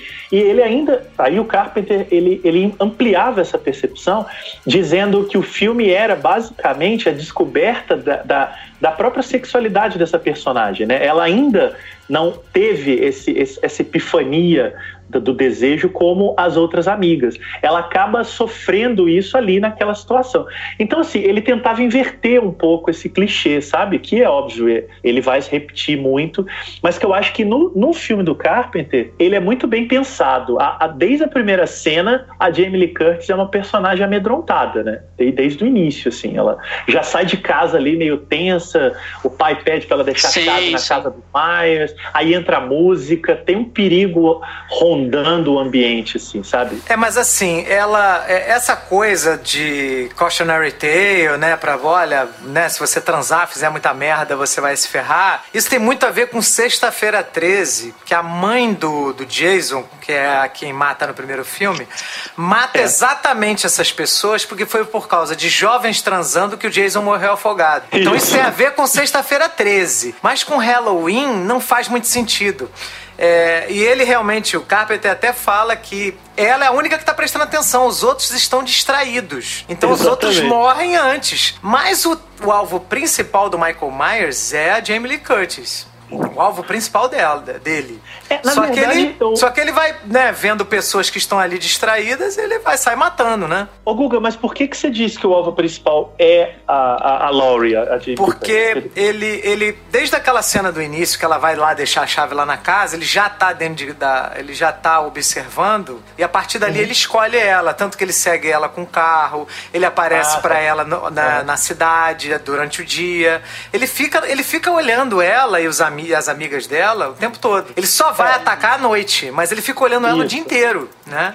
Sim, tanto que só ela percebe, né? As outras É. estão pensando em outras coisas, né? É, eu também tenho essa sensação de que ele, ele identifica nela a irmã, né? O filme é todo psicanalítico, aquelas coisas. É, ele mata a irmã por, por uma mistura patológica de ciúme, né? É, provavelmente. Não, eu não sou psicólogo, psicólogo é você, né? mas, mas você me corrige aí. É, ele mata a irmã lá com 6, 7 anos e depois que ele volta pra casa, a, a primeira mulher que ele vê, a Jamie Lee Curtis, ela parece ter a idade que a irmã dele tinha quando ela morreu, né? Então ele vai atrás. Tanto é que no Halloween 2, eles, no Halloween 2, feito dois anos, três anos depois, eles vão efetivamente determinar que a Laurie é irmã dele, né? É, é, ela é uma irmã que ele nunca é, que ela nunca soube que ela foi criada por outros pais. Eles inventam uma subtrama lá para dizer que para dar um motivo para ele atacar ela. Felizmente isso foi ignorado depois Graças a e o Deus, Car- né? Amém. O próprio Carpenter era contra essa ideia, ele achava que o que fazia o Michael Myers tão assustador é ele não ter grandes motivos, né? E mas, mas, mas é tão evidente que ele vê na Laurie a irmã que isso foi adotado depois pelo roteiro que o Carpenter fez pro segundo filme com a Deborah Hill, que são os mesmos roteiristas do primeiro. Então acho que ele persegue sim, e é exatamente isso. Ela tá ligada, ela sabe que tem alguma coisa errada, a energia dela tá canalizada para sobreviver, assim. Então, eu acho que o Halloween, ele em retrospecto, ele tem as características da- do- do- mais conservadoras do gênero, mas eu acho que ele, com- enquanto um filme ali feito fora dessa, dessa, desse compromisso, afinal de contas ele não existia na época, essa- esses clichês, eu acho que ele escapa muito bem disso, assim. Acho que ele não, não se resume a isso, não. Agora, virou um clichê, especialmente porque no Pânico em 96 eles brincam com isso, né? Eles falam: ah, ninguém pode transar na festa e nem dizer I'll be right back, porque essas pessoas morrem primeiro. e, no, e, no, Halloween, o namorado é. da menina lá, que, que, vai, que vai transar com ela, ele fala, I'll be right back. Mas ele fala de boa, né? Ele vai pegar uma cerveja e tal. Oh, I'll be right back. E ele é empalado pelo Michael Myers logo na cena seguinte. Agora, faz sentido eles botarem sexo no filme, porque um filme de, de terror, né? Ele, ele, o, o mote principal de, de atração para você se sentir atraído é a morte, né? Inicialmente, né? E são total, duas coisas total. que vendem bastante, que é sexualidade e morte, né? É. Então, e, tem a ver assim, psicanaliticamente Eros e Thanatos, né? Assim, no, no, é, é. Eu acho que tá, eu acho que eu acho que esse esse trabalho é bem interessante e explica bastante a, a reverberação de, de, de, trauma que a, que a Laurie tem nesse filme agora de 2018, né? É. O fato porque assim, de fato ela, ela, ela se sente na verdade violentada, abusada, né? O trauma que ela tem do, do, do, do ataque do, do Michael Myers, apesar do objetivo dele ser matá-la mas, mas para ela parece reverberar como que uma tentativa de estupro, né, ou um quase estupro, né, que que eu acho que, que eu acho que é uma, uma metáfora que ronda bastante o filme de 78, né? Essa, essa Totalmente. coisa do, do, mal, né? Porque as meninas que não, que aí voltando a essa questão do filme slash, as meninas que não se cuidam, as meninas que, né, tipo, ficam dando bobeira aí na rua até altas horas da noite, e tal, o que, que acontece com elas? O bicho papão vem e pega. Que é o bicho papão, a figura lá do, do estuprador, né, do violentador né, do abusador, né? Então acho que eu acho, eu acho que é uma metáfora que está aí permeando o, o, primeiro Halloween. É, e na verdade essa relação é, morte e sexo, ela é muito carregada nos filmes de horror especialmente desses de assassinato, inclusive visualmente. Você vê o Psicose, que é um pré-pré-pré-slasher, né? É ele já lidava com isso, né? Tanto o voyeurismo, né? O Norman Bates olhando lá a personagem da Janet Lee, que aliás é mãe da Jamie Lee Curtis. É, e foi por isso é... que ela foi escalada, você sabe, né? Que... Ah, sim, sim, tinha né? toda uma nostalgia ali, né? É, porque o é... John Carpenter ele escala Jamie Lee Curtis porque era ela filha da Janet Lee. Janet Lee. Que que é, foi a Tony protagonista Curtis, né, lá do. É, é, que foi protagonista do Psicose, que ele queria emular no Halloween. Ele queria emular e... o, psicó o, o, estilo, né? O, né? o clima do psicose, ele quis emular é. no Halloween. É, e eu acho que lá já tá essa relação, né? Você tem a faca, que é um objeto fálico, o Jason vai usar um taco, enfim, essa relação ela tá presente mesmo, não, é, não tem escapatória. Agora, aí vai variar de filme a filme como isso é trabalhado, né? Sim, sim, sim. sim. É, no, no Sexta-feira 13 é bem mais explícito, né? A própria mulher é, fala né, lá no final do filme: é. olha, vocês jovens que só é. fazem merda, deixaram meu filho se afogar, né? É, hum, eu acho que culpa. Sexta-feira 13 ele é um pouco. Ele eleva o tom do, do, do, do Slash. Ele pega o que é sutil no Halloween e escancara. Não é à toa que virou a principal referência dos anos 80, né? É, eles a sutileza vai toda embora para dizer tudo isso. A, a, tudo gira, gira em torno dessas questões e isso é muito dado. Às vezes até de uma maneira propositadamente caricata, né? Você percebe que tem um exagero de tom, meio que para afirmar uhum. mesmo que a gente está trabalhando sim com esses arquétipos né, né, do, do, do, do, filme de morte de jovem. Né? É, os clichês todos, né? E tal. É, é. Acho bem interessante. Agora, uma coisa que impressiona no, no Halloween é eu, eu, falei da, da questão técnica antes em relação ao baixo orçamento, né? Questão técnica de produção. Mas, mas você vê, assim, cara, eu, eu acho que é um filmaço do ponto de vista assim, de direção e de fotografia, né? O que eles fazem ali com, com câmera, com movimento de câmera e tal, assim, é uma coisa absurda, né? Aquela, aquela cena inicial, por exemplo, com a subjetiva, né? usando uma lente grande angular ali fora da casa, né? Você ah, observando, né? Né, o a ponto de vista do Michael Myers observando a irmã dele, assim, pelo lado de fora da casa, né, olhando pela janela, depois sai, volta, olha para cima para ver a, ela apagando a luz, depois a luz acendendo de novo. Aquilo ali é fantástico, cara. Uhum. Né? Ele entrando na casa e aparece a mão dele, ele pegando a, a faca e tal, assim. Isso, para mim, de um, de um apuro técnico, assim, sensacional. E te gera uma sensação de imersão absurda no filme, né? Você vai é. vendo o filme filme, assim, você, cara, você fica, porra, tô dentro, tô aqui dentro, tô, né, tô sentindo quase o, o que, que esse pessoal tá sentindo aqui. É, vocês perguntaram no início se eu dou aula e tal. Em aulas que eu já dei, de direção, assim, de, de, plano de sequência, essas coisas, eu sempre, sempre exibo a sequência inicial do Halloween. É, e, e, em geral, faz um sucesso absurdo, especialmente em, em alunos que não viram o filme, porque um dos problemas dos slashers não tá neles, tá no, na repercussão. Então, assim, a memória que se tem desses filmes, especialmente nas gerações que não foram atrás dos filmes originais, é de que eles são todos toscos, como Sexta-feira, parte 9, A Hora do Pesadelo 14, 14, enfim. Eles são motivo de piada, né? Jason é. ataca Fred, Nova York, né? Fred versus Jason, Jason no espaço, essas coisas. Então Jason a, a, no espaço, é. É, a, a, garotada acha que esses filmes são. É isso, né? Então quando você vira. Eu, eu sempre que eu falava, gente, nós vamos ver aqui o início do Halloween. Aí tinha umas caras assim, meu, pô, o que esse professor tá fazendo? Aí eu exibia os primeiros minutos, uns 10 minutos, 8 minutos, e eles ficavam ligadões e depois queriam saber onde tinha o filme, dava pra baixar, dava pra alugar, na época tinha locador. Enfim, o filme ganhava ali, nessa imersão que o Marcos falou. Agora, sobre isso, cara, eu vou dizer, vou, vou, vou lançar uma uma bomba aqui. Prepare. É, o, para mim, o John Carpenter é o cineasta americano, o maior cineasta americano vivo hoje na, na, na, ponto, né? Eu ia falar nos Estados Unidos, mas se ele é americano, ele é Estados Unidos. É... ah, polêmica. Polêmica. O que não quer dizer que ele que ele dirige hoje os melhores filmes, porque ele não dirige filmes há muito tempo. É, e o último que ele dirigiu, que é o The Ward, também não é lá essas coisas. Mas por conjunto de obra e para mim por impacto cultural e, e um monte de outras coisas e pelo conjunto mesmo de quantidade de grandes filmes em sequência, eu mando essa daí, lidem com isso e depois reclamam no Twitter.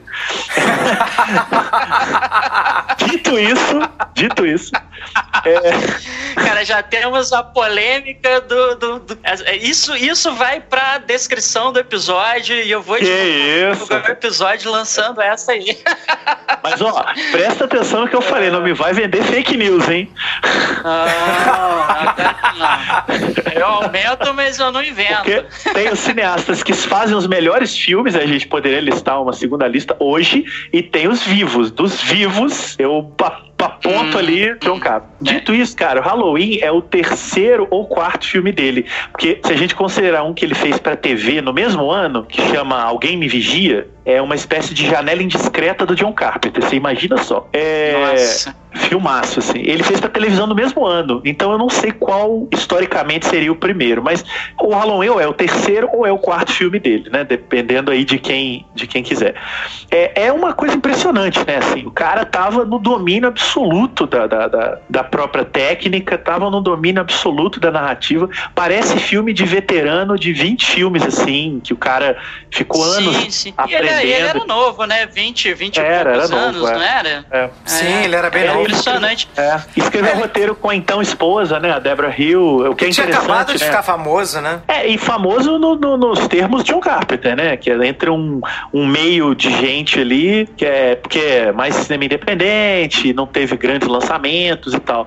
Ele estava conhecido, ele nunca foi um nome que estourou, né? Vocês podem reparar, a gente, os cinéfilos conhecem, mas você vai conversar com o cinéfilo ocasional e tal, o nome John Carpenter não desperta nada. Aí você fala ah, Halloween, O Enigma de Outro Mundo, Vampiros, aí a pessoa vai lembrando que ela já viu aqueles filmes, assim. Mas é um nome que, que, que é cultuado ainda, ele nunca explodiu, né? O John Carpenter não tem um filme, assim, a lá Star Wars, George Lucas, né? Ele nunca estourou.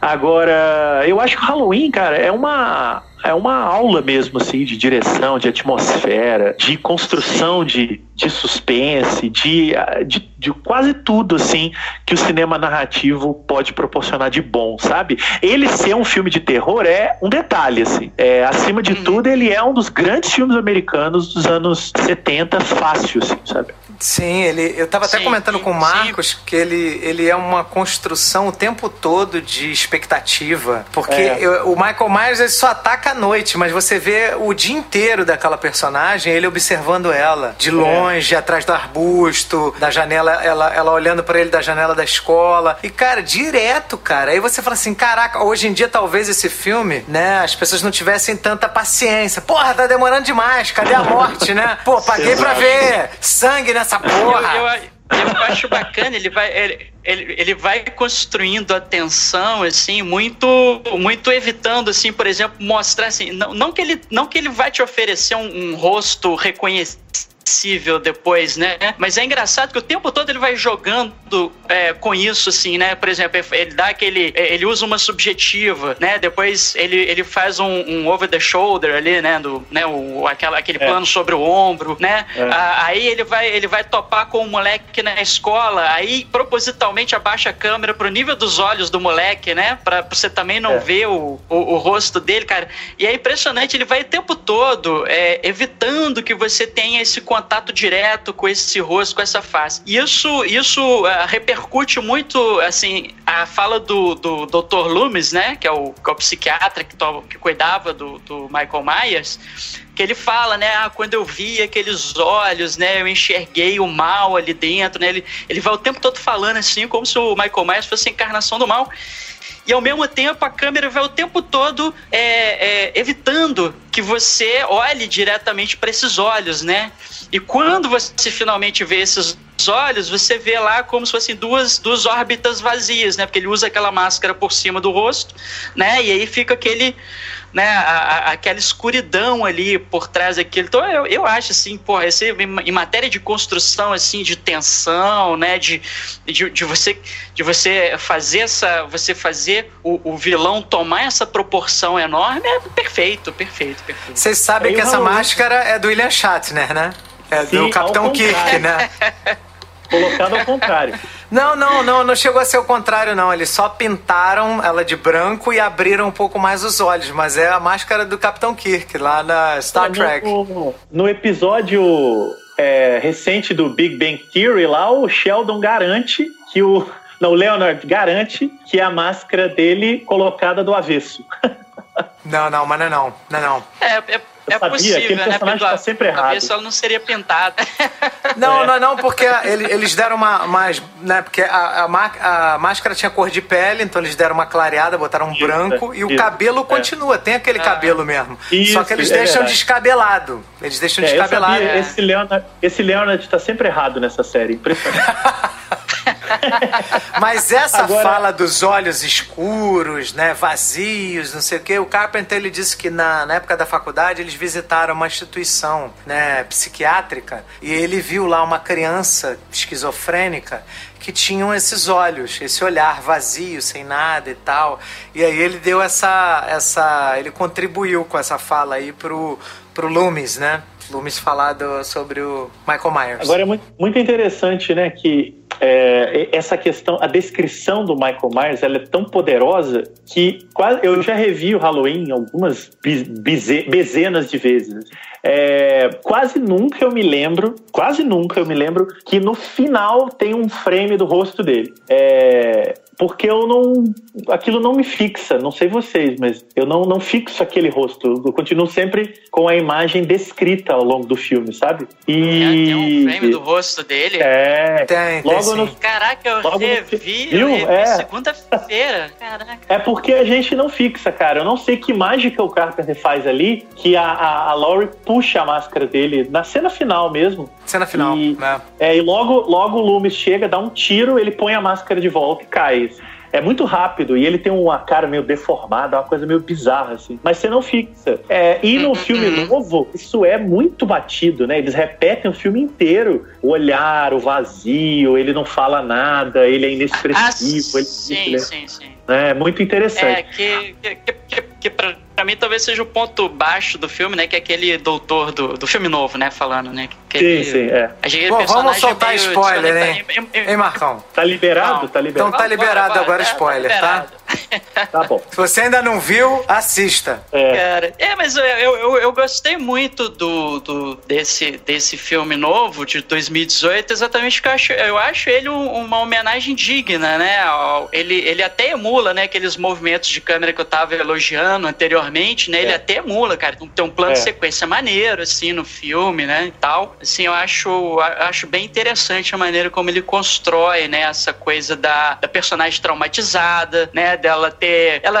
A gente tava conversando, né? Eu e o Google, a gente tava conversando. Por isso que ele fez até referência ao, ao Exterminador do Futuro, né? No, no, no início da gravação, que ela, ela adota uma coisa meio. Sarah Connor. Meio Sarah Connor, né? Sim, Você, pô, vou treinar é. minha filha desde criança pra ela saber, porque esse cara um dia vai fugir, vai vir atrás da gente e tal, ela precisa estar preparada, né? Ela tem um, ela tem lá um bunker lá debaixo da casa dela, tá bem, bem, É. bem Cara, interessante. assim. eu ainda acho que esse filme, o Halloween de 2018, tinha que ser dirigido pelo James Cameron, meu irmão. Puta Ô, que louco, pariu. Cara, a gente ia ver Michael Myers com, com colete à prova de bala, ela descarregando o pente em cima dele, a escopeta. Tchac, tchac, pá. Tchac. Cara, eu queria ver isso, cara. Eu queria ver essa Mas porra. aí ia ter ser azul andando pela Redonfield, cara. Não dá, cara. ia ter um monte de. Ia ter um monte de Smurf andando pra lá e pra cá. Ia ficar uma Os avatares, Não, né? e- No final em ia morrer 3D, todo mundo cara. afogado, cara. É, é. Não, não dá. Ia ser em Mas eu 3D, entendo, é. ia ter um ET. É, mas, mas sabe o que é curioso? O, o- o- esse filme, o David Gordon Green, o mais louco é que ele, assim, é o melhor diretor da franquia depois do Carpenter. Mesmo o filme do Rob Zombie é bom, mas eu acho o do Gordon Green melhor. E é muito curioso que ele é um cara, tipo, não é do terror, né? Ele é, Ele é de drama. comédia, né? Na, na verdade, Ele fez uns ele é- comédias no Seth Rogen, né? é, ele, fe- ele fez uma comédia mais rasgada, que é lá o tal do Pineapple Express, né? Mas ele é basicamente um diretor independente, bem daqueles indies dos anos 2000, que fazem, assim, dramas de família, pais que brigam com filho, é, personagens debilitados que precisam superar suas dificuldades. E ele é um excelente diretor, assim. Ele, ele tem um filme dele que eu gosto muito, chama Contra a Corrente, que é um filme de 2004, 2005, por aí, que é de um, de um, de um, de um tio que, que, que violenta, dá porrada no sobrinho, descobre que ele é pai do sobrinho. É meio um melodrama violento, assim, que é muito bom. Então é um cara que domina muito bem o ofício, assim, sabe? É... Então é curioso. Quando ele foi chamado, eu achei muito curioso. Eu já conhecia alguns filmes e tal, mas achei instigante. Falei, pô, os caras estão apostando, estão chamando um diretor de outra, né, de outra linha pra Podia dar dar, uma merda. cara- podia dar uma merda grande. Porém, Podia a dar chance merda. era pequena porque o histórico dele era bom. Então, assim, cara, o Halloween do, dele é, é basicamente muito parecido com os outros filmes dele, porém com os assassinatos no meio. Então, o que, que os caras fizeram? A Blumhouse lá, que é a produtora do filme, eles sacaram que esse cara podia dar uma personalidade muito forte para aquele drama da Laurie, né, que eles queriam desenvolver e Uhum. ter um punch mesmo de cenas mais violentas. E me parece que funciona bem. O roteiro é dele com um comediante, aí sim, Marcos, é, eu, eu esqueci o nome do cara, mas eles faziam um programa de comédia na televisão. Danny McBride. É isso. Curiosíssimo também, né? Dois roteiristas lidando ali com o material original e produção executiva do Carpenter. Ele disse que não deu nenhum palpite, mas ele acompanhou tudo e gostou muito. Tanto que ele, eu nunca vi ele dar tanta entrevista, cara. Ele deu entrevista pra tudo que é veículo pra promover o filme. Então ele gostou mesmo, assim. Então é curioso, eu acho um produto muito interessante esse novo Halloween, sabe? Sim, sim, sim. É, e a gente tava conversando, assim, eu, eu acho muito, eu acho muito legal a, é que a gente tava falando, e agora, assim, né, eu vou, vou, vou- Eu tô sempre puxando esse assunto de volta, né? Eu sou cara chato aqui, né? Essa do, do conservadorismo, né? Do, do, do gênero slasher, né? Eu acho que essas, essas rimas visuais, né? Que o, o- esse Halloween. Eu acho muito interessante, assim, quem for assistir o filme, talvez, né? Assim, é claro, né? O filme tem que ser uma obra fechada em si mesma e tal, assim, né? Não, não é necessário ver o de 78 para entender o filme de agora. Mas a- assistir o de 78 vai tornar a tua experiência como, como espectador, assim, completamente diferente. Porque tem a questão das rimas, rimas visuais, que eu acho que não é só uma questão de homenagem, ele, ele aproveita para ressignificar aquilo ali como outra coisa. Então, por exemplo, tem uma rima visual que eu, que eu, que eu gosto muito nesse filme novo, que é aquela parte que a Laurie entra num confronto físico com o, o, Michael Myers, ele joga ela pela janela, ela bate ali no, no, no parapeito ali do, do, do, telhado e cai e o corpo dela fica ali no chão inerte, né? E, e é engraçado que aí tem uma subjetiva do Myers olhando para baixo, vendo o corpo dela, ele se volta para dentro, né? Porque ele ouve um barulho, tal, alguma coisa assim, e depois ele olha para fora de novo e o corpo dela não tá mais lá, que a mesma cena tem no de 78, mas é, o, a, a cena acontece com o Michael Myers, né? Ele cai cai, né? Ele toma os tiros lá do Dr. Loomis, ele cai e depois ele e depois ele desaparece, né? Ou seja, esse é um perigo que vai retornar para assombrar todo mundo, né? Que é aquele, é. aquela aquele mal que não foi contido ali, ou seja, ele vai retornar para assombrar todo mundo. E quando a Laurie some nessa, nessa cena do filme novo, na verdade, assim, ou seja, já, já tá dando um indicativo ali que ela vai retornar, na verdade, é agora é ela que vai assombrar, já, já é um prelúdio daquela inversão que tem no final entendeu? Do, do, do, cara que é o caçador, do perseguidor, do abusador, que na verdade vai passar a ser presa, né? Vai passar a ser o caçado ali. É, essa cena que você descreveu é maravilhosa no filme, cara. Essa inversão Sim. que o Green faz do final do filme original é muito precisa, assim. Ele troca os lugares dos personagens, coloca a Lauren no domínio da situação, né? E põe para fuder mesmo, assim. Ele toca, ela toca o terror. É claro, né? O Michael Myers é uma máquina de matar, você precisa de três para derrubar ele no filme, né? Mas. Sim. Porra, é um exemplo de resiliência esse filho da puta. Puta merda, cara. Mas é legal também, pegando aí o carona no que o Marcos falou, de que há uma inversão também na, na, na, no desfecho, né? No primeiro filme, apesar de toda a resistência da Laurie, ela acaba sendo salva pelo psiquiatra, né? Que dá um monte de tiro no Michael Myers. Agora, sim, o, sim. o, marido da, da menina, da, o, no, o, o, o marido lá da filha dela morre rapidinho, ou seja, já tira o Sim. cara da equação e as meninas é que tem que resolver a fatura ali, cara. E, então é muito. É. Tem algo muito contemporâneo nisso, né? De, de devolver a narrativa para quem tá no domínio da situação. Assim, eu acho isso muito inteligente e feito de uma maneira muito bem cuidada no filme. Não é algo que, que não parece fazer sentido. Na verdade, faz total sentido dentro daquela estrutura narrativa que o filme monta, sabe? Uhum, uhum, sim, sim. E, e, é, e é engraçado porque o, né, o, é, a, a, as, os personagens masculinos eles não conseguem resolver nada, né, ao longo do filme. Né? Ou seja, né, o, o homem serve pra alguma o, merda? não. Homem não serve pra porra nenhuma, rapaz.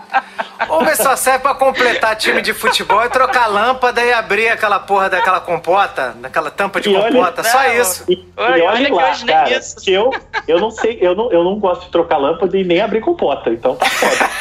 Agora, não sei jogar é... futebol, então Putz, nem pra completar time eu sirvo. Aliás, eu era o último a ser escolhido na escola e mesmo assim, o que era obrigado a me escolher porque acabavam todos os outros, combinava com o time adversário. Ó, é um tempo comigo, um tempo com vocês. Então a minha situação não era muito boa, não. Isso é, Agora, isso é um clássico. É um clássico. Agora, o, o, o, o legal do filme é isso. Ele saca que é, é, é preciso alterar a narrativa, né? É, é não dá mais para você fazer um slasher tal qual nos anos 70. Por, por, porque o mundo corre e é inevitável e é necessário que essas coisas elas em alguma medida deem a volta. Então acho que o filme é muito feliz nesse sentido, sabe? Sim, sim. sim. O Michael Myers, ele, ele é ele é resiliente ao extremo, este filho da puta, né?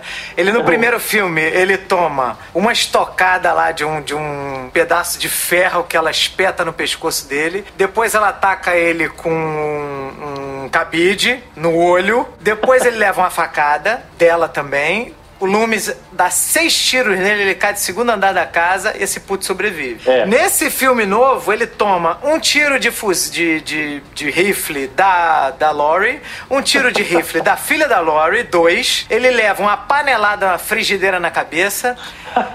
panelada. Ele é atropelado mesmo. Ele é atropelado. E muito bem atropelado, né? Leva uma facada é. no pescoço e ainda é queimado vivo. Caralho! Quer dizer, o filho mas... da puta não, não para, não, né, cara? Além disso tudo que você né? descreveu, né? os caras ainda estão falando em continuação. Nossa. Ô, louco, rapaz. Que Quer dizer, você quando vai lá na tua palestra de, né, de autoajuda lá, o cara, não, resiliência. Meu irmão, resiliência é Michael Myers, meu irmão. Tomar Agora, no cu. cara, Mas você sabe, Google, isso aí que você tá descrevendo, cara, é a descrição que levou os slashers a virar piada, né? Que é Exatamente. você Sim. criar formas não de enfrentar o assassino, mas de ele não morrer. Né? Então ele é queimado, empalado, desmembrado, vai pro inferno, volta do inferno, aí ele tá no sonho, ele volta do sonho, vai pro espaço, volta, vira um ET, desvira. É uma loucura. Agora, é, é interessante isso que você tá falando, porque no Halloween 2, o filme de, de 81, que é roteiro do Carpenter e da Deborah Hill, apesar deles. Eles são espertos. Ele, o Carpenter vive dizendo que as piores coisas do filme não eram dele. Muito espertos, né? É, eles insinuam que o Michael Myers sofreu experimentos na, no sanatório, Ah, o que deixou sério. ele indestrutível. Então, Puta assim, os caras sacaram no filme de 78 que ele era indestrutível demais, então já enfiaram essa insinuaçãozinha no 2. O que é um desastre, né? Completamente desastroso. Ah, não, péssimo, péssimo isso. Felizmente. É, porque ele, ele tra- é, é porque assim, eu acho que ele é um personagem que tá trabalhando muito aquilo ali no. Ele, ele não cruza muito a, a fronteira do, do sobre-humano ali, né? Assim, o, É. o filme fica dan- dançando ali em cima daquela linha que o Sexta-feira 13 vai chutar, né? Vai, Isso, vai embora, né? É. Porque o Jason ressuscita, tal, não sei o quê, e, e tudo mais. Mas eu acho que é um tropo, né, assim, característico É. do, do Slash, aquele cara. Mas é, e, é, e é interessante porque o, eu não vou lembrar, eu sei- você que é o especialista aqui, Marcelo, me ajuda, o nome do ator que faz o Michael Myers. É, no filme original, No original, é. é o Nick Castle. Nick Castle. É, e ele é um, na verdade, ele era amigo de escola, do, de faculdade do Carpenter. Então ele fez porque ele era da galera, não tem nenhuma conotação assim, não, é um grande ator e tal. Ele, ó, faz aí porque tô precisando de alguém pra botar uma máscara. Eles E- gostaram do jeito como ele andava. Isso, Pô, Você anda, exatamente. gosta do teu andar, teu andar é maneiro, É. vou botar você. Era, foi assim, o, cara. exatamente. E o Carpenter fala que. Não, o Nick Castle fala, eu vi uma entrevista com ele semana passada, que a única direção do Carpenter pra ele era: ande, vai andando aí, que o resto deixa comigo. E aí. Esse filme novo, ele Mas- faz uma ponta. Eu acho que ele é o Michael Myers antes de pôr a máscara. É uma homenagem Aham. e tal, assim. Depois é um outro ator, Sim. porque o, o Nick Castle tá com mais de 70 anos. Não dava pra esfaquear tanta gente assim, né? Sim. E Apesar o, do mas, eu, que, mas, eu, na- mas eu acho. Na história do novo Halloween, matematicamente, o Michael Myers tem 61 anos. Aham, é. Porque tava com 23, né, no original. É, você faz a. É, mais ou É menos. isso, é 23, né? E. Não, eu acho que é 21. É que ele- 63, né? Eu 21. não lembro se é 21 ou 23. Mas ele tem mais É, de pô, 60. mas é porque tem. É, não, mas porque é o seguinte, é isso, isso é uma coisa que eu fiquei em dúvida, porque ele mata a irmã quando ele tá com 6 anos e, e, é, no filme diz que ele passou 15 anos no, no sanatório lá, né? Isso, isso. Só que, no, só, só que nos créditos finais, quando tá subindo, ele fala assim: é Michael Myers, age 6, e depois embaixo Michael Myers, age 23. 23. 23. 23, é, mas, mas assim, realmente, no meio do filme, dá a entender que, que ele tem é 21 anos, né? Porque 6 Isso. mais 15, né? É verdade, é verdade. É, então tem um errinho aí e tal. No Mas IMDB ele- também então, tá. Também É, tá. né? É de 23, não sei porquê. É, é. É. Então, Porque aí mas quando ele tira o- a máscara, já é outro ator, tá? Já não é mais É, o Nick Castle, é, é, outro ator. É outro cara. Aham. Tanto que o Nick Castle é acreditado no original como The Shape, que é o cara da shape, faca. é verdade. Então, quando É, ele tá é. de máscara, é o Nick Castle e o, esse framezinho do, do rosto não é o Nick Castle. E, o, E, mas eu curiosamente, acho, eu acho muito interessantes a- as escolhas de, de eh, gestuais dele, né? Por exemplo, ele, sei lá, né, aquela cena que a Jamie Lee Curtis dá a facada nele, a Laura dá a facada nele no filme original, né? Que ele fica caído no chão, e aí tem um, um take, né, dela e ele lá no, no fundo, né, deitado, né, e ele levanta, ele dá aquela levantada, né, tipo múmia, né, É. levantando do É. sarcófago, que indica também que aquele cara não é um, um ser humano, né, normal, né, ele é, É. tá numa outra categoria, né, então, é, é- é- inclusive, né, o gestual já tá dizendo o seguinte, olha, esse cara também não é muito humano, então o que a gente fizer com ele aqui, vocês vão ter que dar uma relevada, né, apesar de parecer absurdo, né, vai ter que dar uma relevada aí. Não, mas o filme já entrega desde o início que é um filme sobre o bicho papão, né, cara? Cara. É, a metáfora é muito clara. Ele não deve nada ao realismo, né? Ele não é um, um cara que chega e, e, tem um motivo e tal. Ele é um bicho-papão, ele é o, a figura que vai assombrar as babás e as crianças, né? Então, o fato dele ir sobrevivendo a, a, aos ataques, também o filme meio que entrega isso nessa ideia meio fabular, né? De que o bicho-papão nunca morre e tal. É legal nisso também, né? No Halloween isso fica muito claro na metáfora. Depois que isso foi banalizado, nada fazia sentido, né? Não morria porque não morria, era engraçado. Mas no Halloween é muito claro que o filme adota esse aspecto da fábula mesmo, né? Da história de terror, da, da história ali do fim do dia, de uma criatura que não vai morrer, né? É, é muito interessante tudo isso. Essa movimentação que você falou é bem bizarra, né? Ele, ele se move sempre é, é, reto, né? Ele nunca vira o pescoço, por exemplo. Ele vira o ombro inteiro, assim, pro lado. E aí, uma coisa meio Robocop, mas sem ser de metal, né? Ah, bem maneiro, cara. Pô, Sim, a expressão corporal do, do Michael Myers é. é. muito foda. É muito é foda. foda. O que, o que eu acho que, assim, é, esse filme eu achei ele muito maneiro, porque, assim, a proposta do filme é você botar uma pessoa vencendo um trauma, né? Assim, Exato que é um trauma que ela tem há 40 anos e ela finalmente ela tem a oportunidade de ficar frente a frente com, com esse trauma novamente e ela dá o troco, né? Dá o retorno, né? De tudo que ela vivenciou. Isso é muito legal, é esse arco, né, da personagem e é muito legal também a gente ter uma protagonista de 60 anos, mulher, né? Que é. não, ela não se parece com uma jovem, né?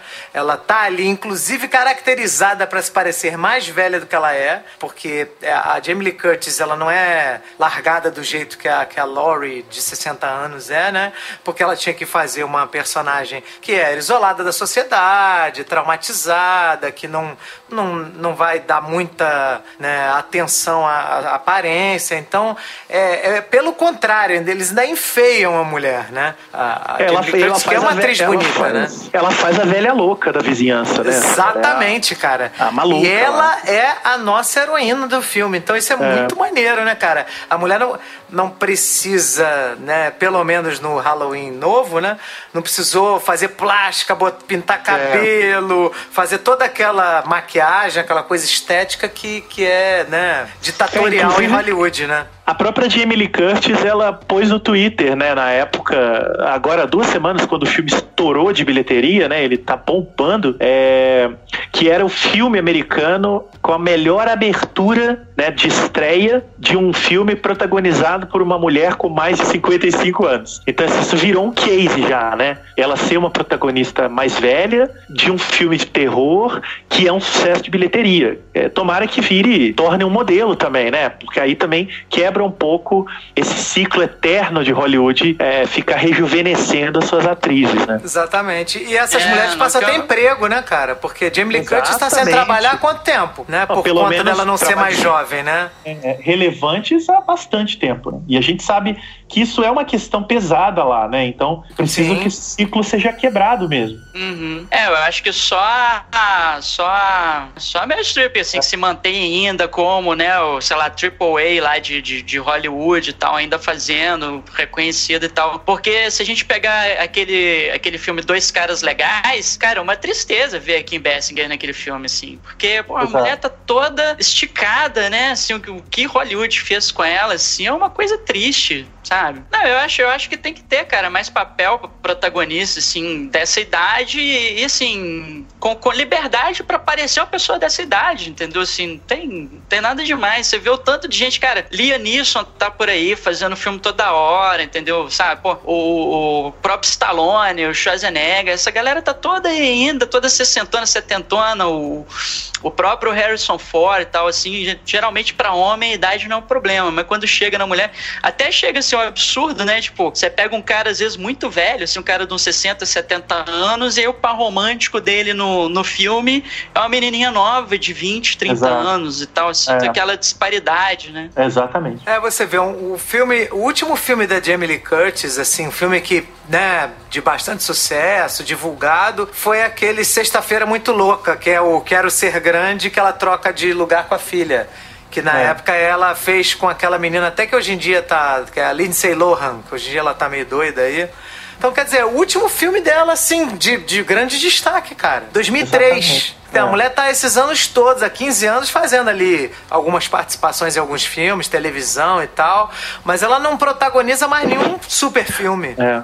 Ela fez um papel numa série que eu detesto, detesto, mas faz muito sucesso, que é o Scream Queens. É, e justamente uma série de comédia de terror, né? Em que ela faz uma professora, diretora da escola. Eu acho, eu acho uma presença vergonhosa, assim. Me rolava uma vergonha alheia ver ela se submetendo àquilo, assim. Mas enfim, a série leva um monte de temporadas, então o que que sei eu, né? É, é, não. É. Cada um tem seu público, né? Pra merda é, também nego consome, né, cara? É. tem gente que gosta de comer merda. Transformers tá aí que não deixa a gente não. mentir, né? Aliás, uma pauta recente de vocês aí, eu ouvi hoje até, o Venom tá aí, estourando bilheteria aí, ó. Tá. Caraca, tá né? Fez mais de 500 milhões, né? Cara, ele já é mais sucesso que o Homem-Aranha do Sam Raimi, rapaz. Que que é isso? Nossa, que tristeza, cara. Que tristeza. É, ou seja, vai vir mais. Oh, meu Deus. ai, ai, mas então eu, cara, eu, eu, eu, entendo que esse filme é um filme sobre trauma, é um filme mais emocional. Ela no final porra, é do caralho o final do filme, elas é. enganando ele. Porra, é, é, do caralho o filme. É. Só que, porra, eu, eu, eu, eu queria, mas aí sou eu, né, fã de James Cameron, eu queria que ela caçasse o cara com mais. com um pouco mais de habilidade, tipo Sarah Connor, entendeu? Tudo bem, eu esqueci de falar que ela arranca metade da mão dele com um tiro de escopeta, né? Que é outra coisa que acontece, né? Grande cena. Que é uma cena espetacular. Mas, é. cara, eu queria ver ela, cara, descarregando um pente, sabe, de 45 em cima do filho da puta. E eu queria que ele, de alguma forma, se adaptasse à nova Lori. Porque a primeira Lori que ele tinha era uma vítima, né? E agora ele tem uma nova Laurie que, né, tá revidando. Então eu, eu acho que seria mais seria bem legal que ele tipo pegasse um colete à prova de bala dos policiais, que tivesse uma, uma, uma, uma coisa assim mais de é, jogo de gato e rato, entendeu? No, Você no final queria do filme. que ela fosse a, mais fosse atrás dele do que ele atrás dela, mais ou exatamente, menos. Exatamente, aqui, tá aqui. É. Eu queria. É, Mas eu entendo que o filme, o filme teria uma outra proposta, dois? né? Quem é, sabe o filme teria uma outra é. proposta, né? Uh, olha só, posso, posso, posso jogar uma coisa assim que, que, que tá me incomodando assim nesse filme novo? Manda. Que, que, dizer, que não é nem o personagem elefante. lá do. Vou, vou trazer o ah, elefante meu. pra sala. Tudo é só, mas assim, mas, mas, é um elemento curioso, assim, que eu queria ouvir a opinião de vocês. Porque é o seguinte, tanto no Halloween original quanto no, no nesse, nessa continuação de, de 2018, é, se observa que o, o, alvo preferencial do, do Michael Myers ou são lá as meninas, né, adolescentes, ou né, os seus namorados, tal, não sei o que, aquela coisa deles estarem aproveitando a vida, né? Nesse filme novo, ele, ele chega a matar também, né, uns personagens mais velhos, né, o, o, os policiais lá que estão lá tomando conta da casa e mata o próprio, o próprio psiquiatra, né? Tem uma cena, acho que é talvez a mais gore do filme, né, que ele pisa na cabeça do cara e tal. Mas, uh, geralmente, o, o Michael Myers, ele ignorava crianças e nesse filme, pela primeira vez, pelo menos assim, nesse, no, nesses dois, né, de 78 e 2018, ele mata uma criança. E eu acho muito interessante é, a, a vítima que ele escolhe, porque eu não sei se vocês lembram, né, que é aquele filho que tá indo acampar com o pai, o pai mais velho tal, que encontra lá o ônibus, o ônibus lá uhum. com o, os pacientes do hospício vagando por ali. É. E eu não sei se vocês lembram, na cena em que eles estão indo ali pela estrada, o moleque tá argumentando com o pai essa coisa de, pô, mas eu não curto muito esse negócio de acampar e tal, assim, tipo, né? Ele, ele inclusive fala, não é que eu não gosto de acampar com você, mas que atualmente eu tô preferindo dançar. Dança é minha coisa, uhum. tal, não sei o que. Uhum. E o uhum. pai ali meio desapontado, meio decepcionado. Não, vamos lá pra natureza, você vai curtir, por que, que você não quer acampar com o seu velho, tal, não sei o que, papapá. E é o único moleque que morre, né? Que é o único uhum. criança que é a vítima do Michael Myers, assim. E eu fiquei pensando assim, será que tem essa coisa do, do resquício aí, do, né? Porque ele tá construindo todo o discurso que o menino não é aquele é, padrão, né? Assim, do... do uhum. que, tanto, que, tanto que o pai mostra a decepção, né? Chega quase no ponto, assim, só, só faltou o pai falar assim, né? Pô, mas você fazer essa coisa de boiola, né? De, de, de sim, dançar sim. e tal, assim, né? E aí, o que, que vocês acharam isso, assim? Por que, que o Michael Myers escolheu matar esse moleque? Cara, primeiro, na hora do diálogo, isso fica bastante evidente, né? O, o pai tá obrigando o garoto a fazer um programa de macho, né? É, uhum. Na concepção ali, meio texana, né? E o moleque não quer, ele gosta de dançar, enfim. O diálogo não é nem muito sutil nesse sentido, né? Ele é um não, diálogo não, bem, não, bem direto.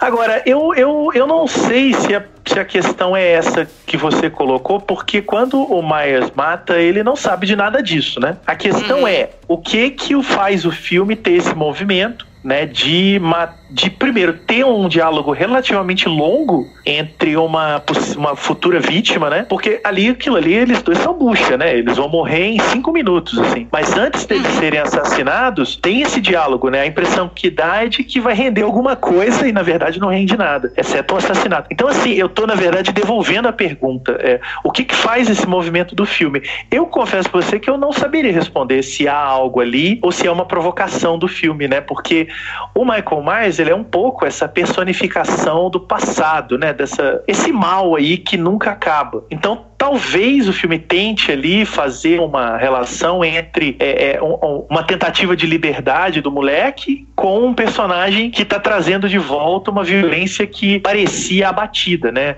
Não deixa de ser, se a gente for fazer uma viagem muito louca, um filme meio anti-Donald Trump, assim. A própria Jamie Lee Curtis falou isso, né? Ela disse que quando leu o roteiro do filme, era antes do Trump ser eleito e que depois que ele foi eleito e começou a fazer as coisas que faz, ela ela percebeu o quanto que o filme estava atento a esse movimento de trazer de volta esses males que pareciam vir de outra época e que de repente estão batendo na porta de novo, né? Preconceito, racismo, anti-imigração, essas coisas que deveriam estar superadas em 2018 não estão, vídeo Brasil, né? É, é como se fosse o retorno de um discurso conservador, né? Assim, é, e meio opressor e tal. Então eu acho que talvez o, o, os roteiristas roteiristas ali tenham lidado um pouco com esse jogo, assim, porque é muito delicado mesmo a sequência, né? É, esse diálogo, de repente, ele terminar naquela carnificina, mas me parece, é, é eu, toa, arriscaria, né? é, eu arriscaria é, dizer que é isso, que é o primeiro momento em que o Michael Myers mata, né, pra valer, porque depois é que ele vai matar o casal de, de documentaristas no, no banheiro lá, que até o, o, o Rogerinho aí acabou né, indo naquela cena também, com dente e tudo, e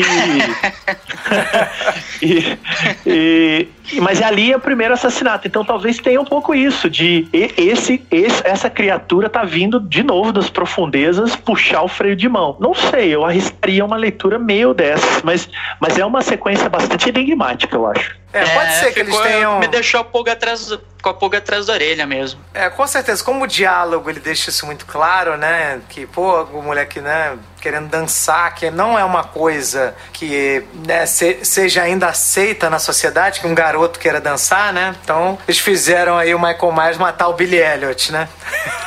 Mais ou menos isso. Billy Elliot rodou no filme do Michael Myers. Dançou, né?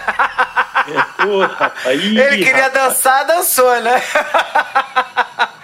Mas eu acho que tem a ver, eu acho que tem a ver sim, ô Marcelo. Eu acho que tem a ver isso e, e Marcos, né? Eu acho que tem a ver sim com essa, essa coisa de, né, colocar o Michael Myers como um mal que até o, o pai estava forçando o garoto a fazer algo que ele não queria e uma coisa já ultrapassada de que homem tem que ser assim, tem que ser assado. É. E aí botou é. os dois sendo destruídos, né? Por uma, né? É. Se a gente quiser extrapolar, né? Por uma cultura que né, limita o homem e tal, pode ser. Pode ser sim. eu acho muito possível, porque o David Gordon Green é um cara muito dentro desse, desse momento. Ele é um cara jovem, né? Ele, ele começou a fazer cinema no início dos anos 2000, então ele está vivendo esse momento contemporâneo de maneira muito consciente, né? Do, do dos, do, dos papéis e do, das dinâmicas. Então eu não acho que tenha sido por acaso. Gratuito, e, né? É, e talvez até o fato do Michael Myers matar o pai e filho naquela sequência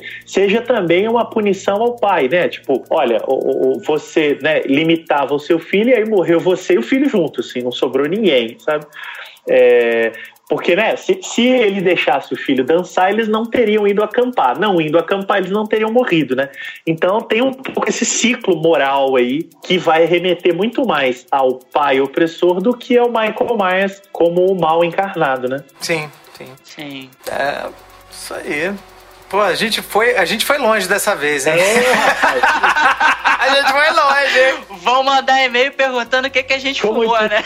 O que, que a gente diria- fumou aí, né? Como diria o grande choque de cultura lá, o carinha falou, a energia agora deu uma caída, né? Vamos dar Deu uma, uma subida. caída. né? Tem que subir. Vamos falar agora de morte, de sangue, de matança. Vamos subir as Que é, energias. vamos falar de cinema pra toda a família, né?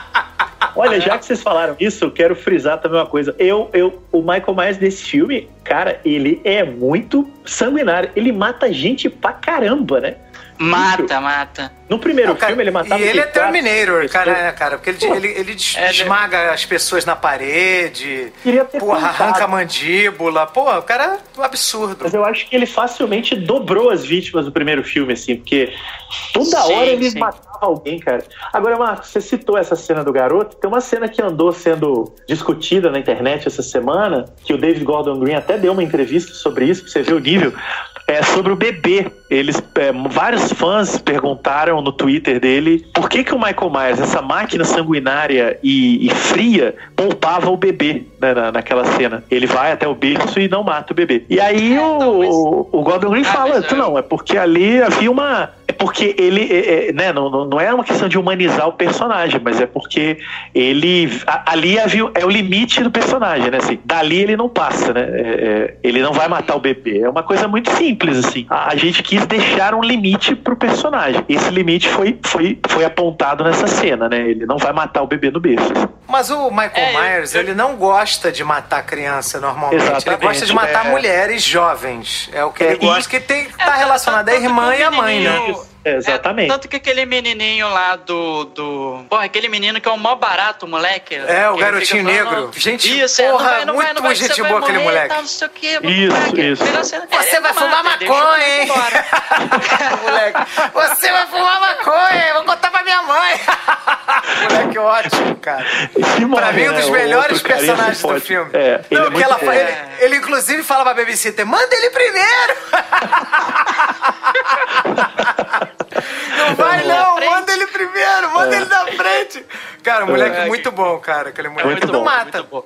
Ele Não, não, matar não. a criança. E no, e no filme original ele dá uma topada no garoto também, que ele também não faz nada. Quer dizer, ele É na escola um ali, né? É, ele tem um limite, né? Não, não quer dizer que é porque a- o questionamento que fizeram o Gordon Green era se isso não humanizava um personagem que é todo todo energia ruim, né? Mas aí a resposta é ótima, não. É mesmo uma energia ruim tem um limite, né? Ele- esse limite ele não passa. O caso do moleque na estrada é outra é outro contexto, né? Ele tá querendo fugir do mesmo jeito que ele que ele joga a enfermeira embora do carro no primeiro filme lá para poder roubar o carro. Uhum, é verdade, verdade. É, historicamente, se você for avaliar os psicopatas, eles geralmente, né, os serial killers, eles geralmente eles preferem atacar mulheres jovens. É. É, é porque a é, é um, é um espelho da relação que ele teria com a mãe dele, né? Que ele, ele, ele projeta na- nas mulheres. Então, assim, é, é o que faz mais sentido ele atacar mulheres, né? E pra esse filme isso é significativo, que isso trata do trauma de uma mulher, né?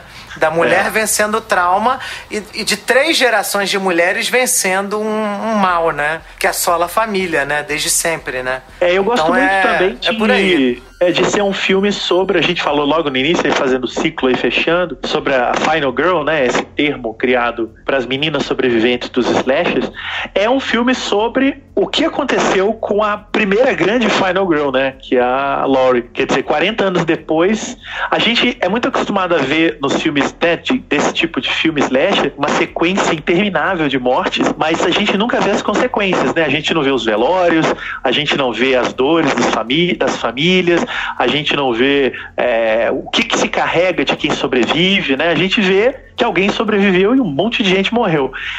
Aí vem esse filme e traz um pouco esse pós, né? 40 anos depois, o que aconteceu com essa Final Girl? Quer dizer, ela sobreviveu? Como sobreviveu? É, que tipo de herança ela passou para a família, né? E isso eu gosto muito no filme. Eu acho que é uma escolha muito inteligente da, da, dos roteiristas de pegar a Laura Strode nesse ponto, assim, que é algo que o Halloween H20 tenta, não faz bem, justamente pelo que a gente falou, ele cai no, nos clichês do pânico. E agora não, é, isso é uma, uma escolha narrativa e estética. Nós vamos acompanhar é, que fim levou essa Final Girl e como é que ela vai dar essa volta é, em torno de 40 anos de trauma, né? É, sim.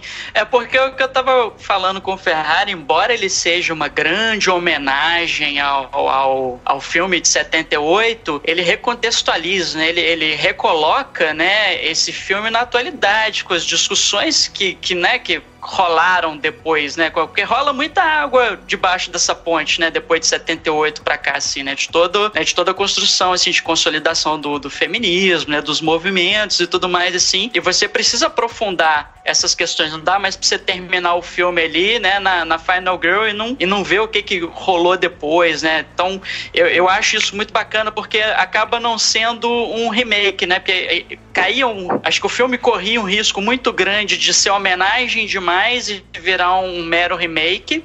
Ele consegue é. posicionar, ele consegue posicionar, porque você reconhece, né? Por exemplo, o, o moleque empalado na parede, né? O, a cena dela caindo, né? Até, até mesmo aquela coisa, né? Da, da, da sala de aula, né? Da, da menina olhar pela janela e ver alguém observando ela do outro lado da rua e tal, mas tudo isso ressignificado, né? Não, é. É, é, é, ele presta essa homenagem, mas ele não te entrega uma cópia daquilo que foi com o mesmo significado lá de 78. Eu acho, ele, eu acho que esse tom do filme é que faz a diferença. Ele tem umas referências muito discretas à, à, à franquia como um todo. Assim, é muito engraçado, porque apesar dele ignorar todos os filmes que foram feitos a partir de 81, ele não ignora o imaginário. Então, por exemplo, no Halloween 2 de 81, 91, tem uma cena muito marcante que o Michael Myers, ele ainda, o filme se passa, é, ele é tipo uma, uma continuação mesmo do primeiro filme. Aliás, se vocês não viram, esse eu recomendo também. Ele é como se fosse assim, se a gente pegasse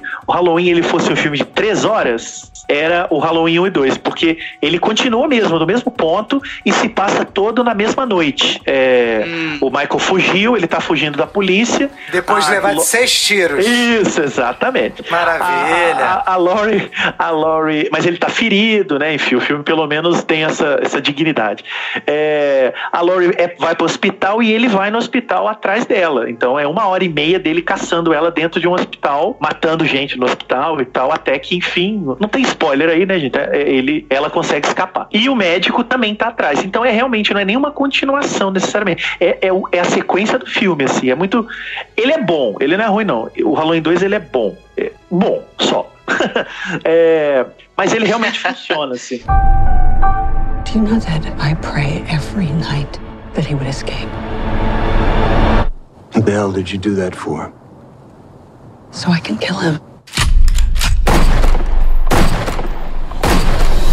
Marcão, suas considerações finais sobre Halloween 2018. Cara, como, como eu falei, assim, eu acho que é um filme que é um, é um. Ao mesmo tempo que se propõe a ser uma homenagem, ele também vai além, né? Ele pega os, os clichês do filme de 78, presta as homenagens, tem as rimas visuais, né? Volta a música, é, até aproveita movimentos de câmera do filme original e tal, mas você ressignifica isso para o século 21. Então, eu acho que é um, é um filme muito bom nesse sentido, assim, eu, eu recomendo ver. Acho que, é, fora isso, a gente já comentou aí ao longo do cast. Cara, eu vou dar vou dar uma nota 4,5 para esse filme, porque eu acho que o personagem do, do médico nesse filme é um personagem um pouco caído. Acho que ele quebra um pouco com o filme. Ele, ele propõe a ser uma antítese do Loomis, mas não sei, cara. Para mim, mim não funciona bem. Me pareceu uma barriga ali.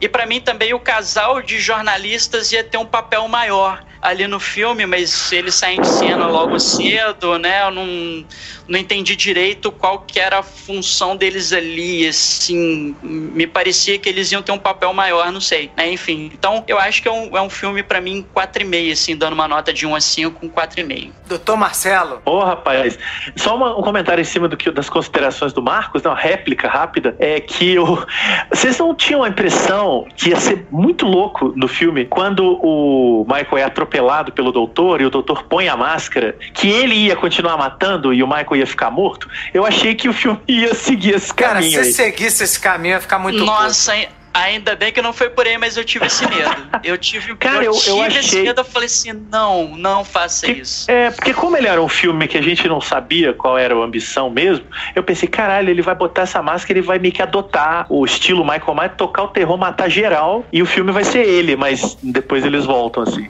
Graças é... a Deus. é, então, considerações finais. E a nota é de 1 a 5, é isso? Sim. É. Tá bom. Não, então, só se o bem. filme for, só se o filme for um Transformers, aí você pode dar zero, mas. Ah, ok. Bola, bola preta, bola preta. É, não, não, então, pontos fortes do filme, todos. Pontos fracos do filme, nenhum. Não, tô brincando. É, eu acho que. Cara, eu acho que a gente falou muito disso, né? Ele, eu acho que é um filme muito poderoso, muito, muito sério é, é, para lidar com uma franquia que virou piada, né? Não tanto quanto Jason, mas virou piada. E, e tem uma dignidade ali de, de, né, de lidar com esse material, com esse imaginário, com essa iconografia que eu acho bem, bem forte, assim. É um filme que é muito diferente do filme original, eu acho. Ele tem o, o, filme do Carpenter, ele é mais artesanal, ele é um filme sem maiores ambições, isso é muito perceptível. Você vê que o filme do Carpenter não tinha essa tentativa de ser um marco, virou porque ele é bom pra caralho. É um filme do Gordon Green, ele já lida com esse imaginário, lida com essa com essa força do filme original, com, com o personagem Michael Myers, com a Laurie. Tem uma. Eu acho que ele trabalha muito bem essa lenda em torno dessa dinâmica de dois personagens, né? Um traumatizado por um motivo, o outro traumatizado por outro motivo, e cada um lidando com esses traumas de maneiras diferentes. Então acho que é um dos grandes filmes do ano e, e acho que faz muito, muito bem para a franquia, né? Parabéns, David Gordon Green. Então eu daria uma nota, pode ser quebrada, tipo 4.8? Então 4.8. Esse 0.02 aí eu tiro para não ficar fácil demais. tá certo. Beleza, Bom, maravilha. Como eu havia falado antes, eu queria ver Terminator 2, a volta de Sarah Connor, né, destruindo Michael Myers. Eu queria muito isso, cara. Eu vi aquele trailer, ela atirando com um rifle, porra, trocando, né, recarregando a arma, pá, pá, pá. Falei, caralho, Michael Myers, agora que esse puto vai virar um queijo suíço. Vou atirar nesse puto pra caralho. O Loomis deu seis tiros, a Laurie vai dar dez. Entendeu? Então eu imaginei algo mais, é, né, catártico, né, vamos dizer assim, né? Eu queria que ela botasse pra fuder em cima dele, mas não é o filme que estava sendo proposto, eu entendo, né? Mas eu acho que assim, o filme ele tem, ele tem coisas muito legais, mas tem outras que realmente deixaram um pouquinho a desejar. A questão do, do, do médico dele é meio ridícula, né? Não, não gostei da, da solução, né? Né, que eles encontraram pro, pro personagem do, do cara. Não gostei da, da solução que mostra ele escapando também, por conta também desse personagem. Então achei meio fraco, assim, esse aspecto do filme. E eu gostaria de ver mais ação. Eu queria, na verdade, eu queria ver Michael Myers tomando chumbo quente, né, cara? Eu não, eu não vi tanto assim, né? Então. Nós vamos ver então o, o Halloween, o Gugas Halloween ainda no futuro. Gugas Halloween, entendeu? Eu queria ver. Eu queria ver as três gerações dando tiro nele, entendeu? Que que é isso, rapaz? Você queria ver um crossover ali, né? John Connor e tudo.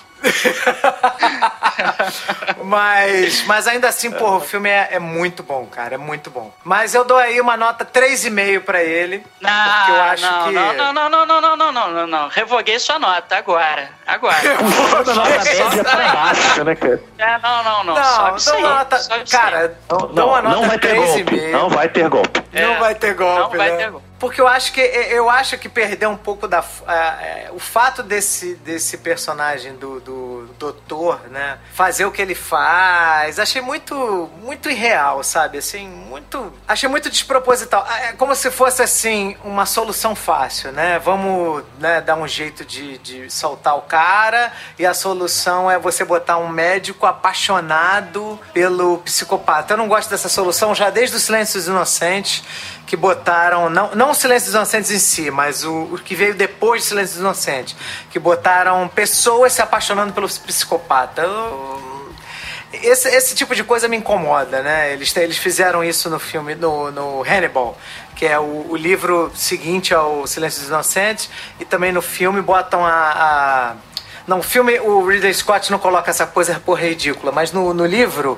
a Clarice, ela casa com Hannibal Lecter. Casa, Isso, ela se apaixona é, e casa com ele. É ridículo, sabe? Então, esse tipo do, do de, de, ah, eu quero ver Michael Myers solto no seu habitat natural. Porra, ele é o primeiro a morrer, né, cara? É a burrice do caralho. Então, assim, eu, eu, isso mexeu, assim, isso aí realmente me incomodou bastante. Mas eu tô dando 3,5 porque eu acho que ele podia ter um pouquinho. Eu queria ver Michael Myers apanhar mais. Eu queria. Eu, eu tinha essa, essa, essa vontade, né? De ver ele apanhando um pouquinho mais. Mas tudo bem, eu, eu adorei o filme, achei o filme excelente. Tirando é, essas duas é o nosso coisas. justiceiro aí. oh, shit! Body counts in the house. Body counts in the house. Body counts in the house. Body counts in the house. Body counts in the house. Body counts in the house. Body counts in the house. In the. Right about now, in the motherfucking place to be. On the bass, I got my main motherfucker called Moose Man. Laying the rhythm tracks, I got the one and only infamous D Rock in the house. On the drums, I got the one and only Beatmaster V, motherfucker. On lead guitars, I got my nigga Ernie C. And I'm Ice motherfucking T, bitch. Come on, come on, make some noise. Yeah, god damn it. Come on, come on, come on, come on. Come on. Body counts in the house. Body counts in the house. Body counts in the house. Body counts in the house. Body counts in the house. Body counts in the house. Body counts in the house. Body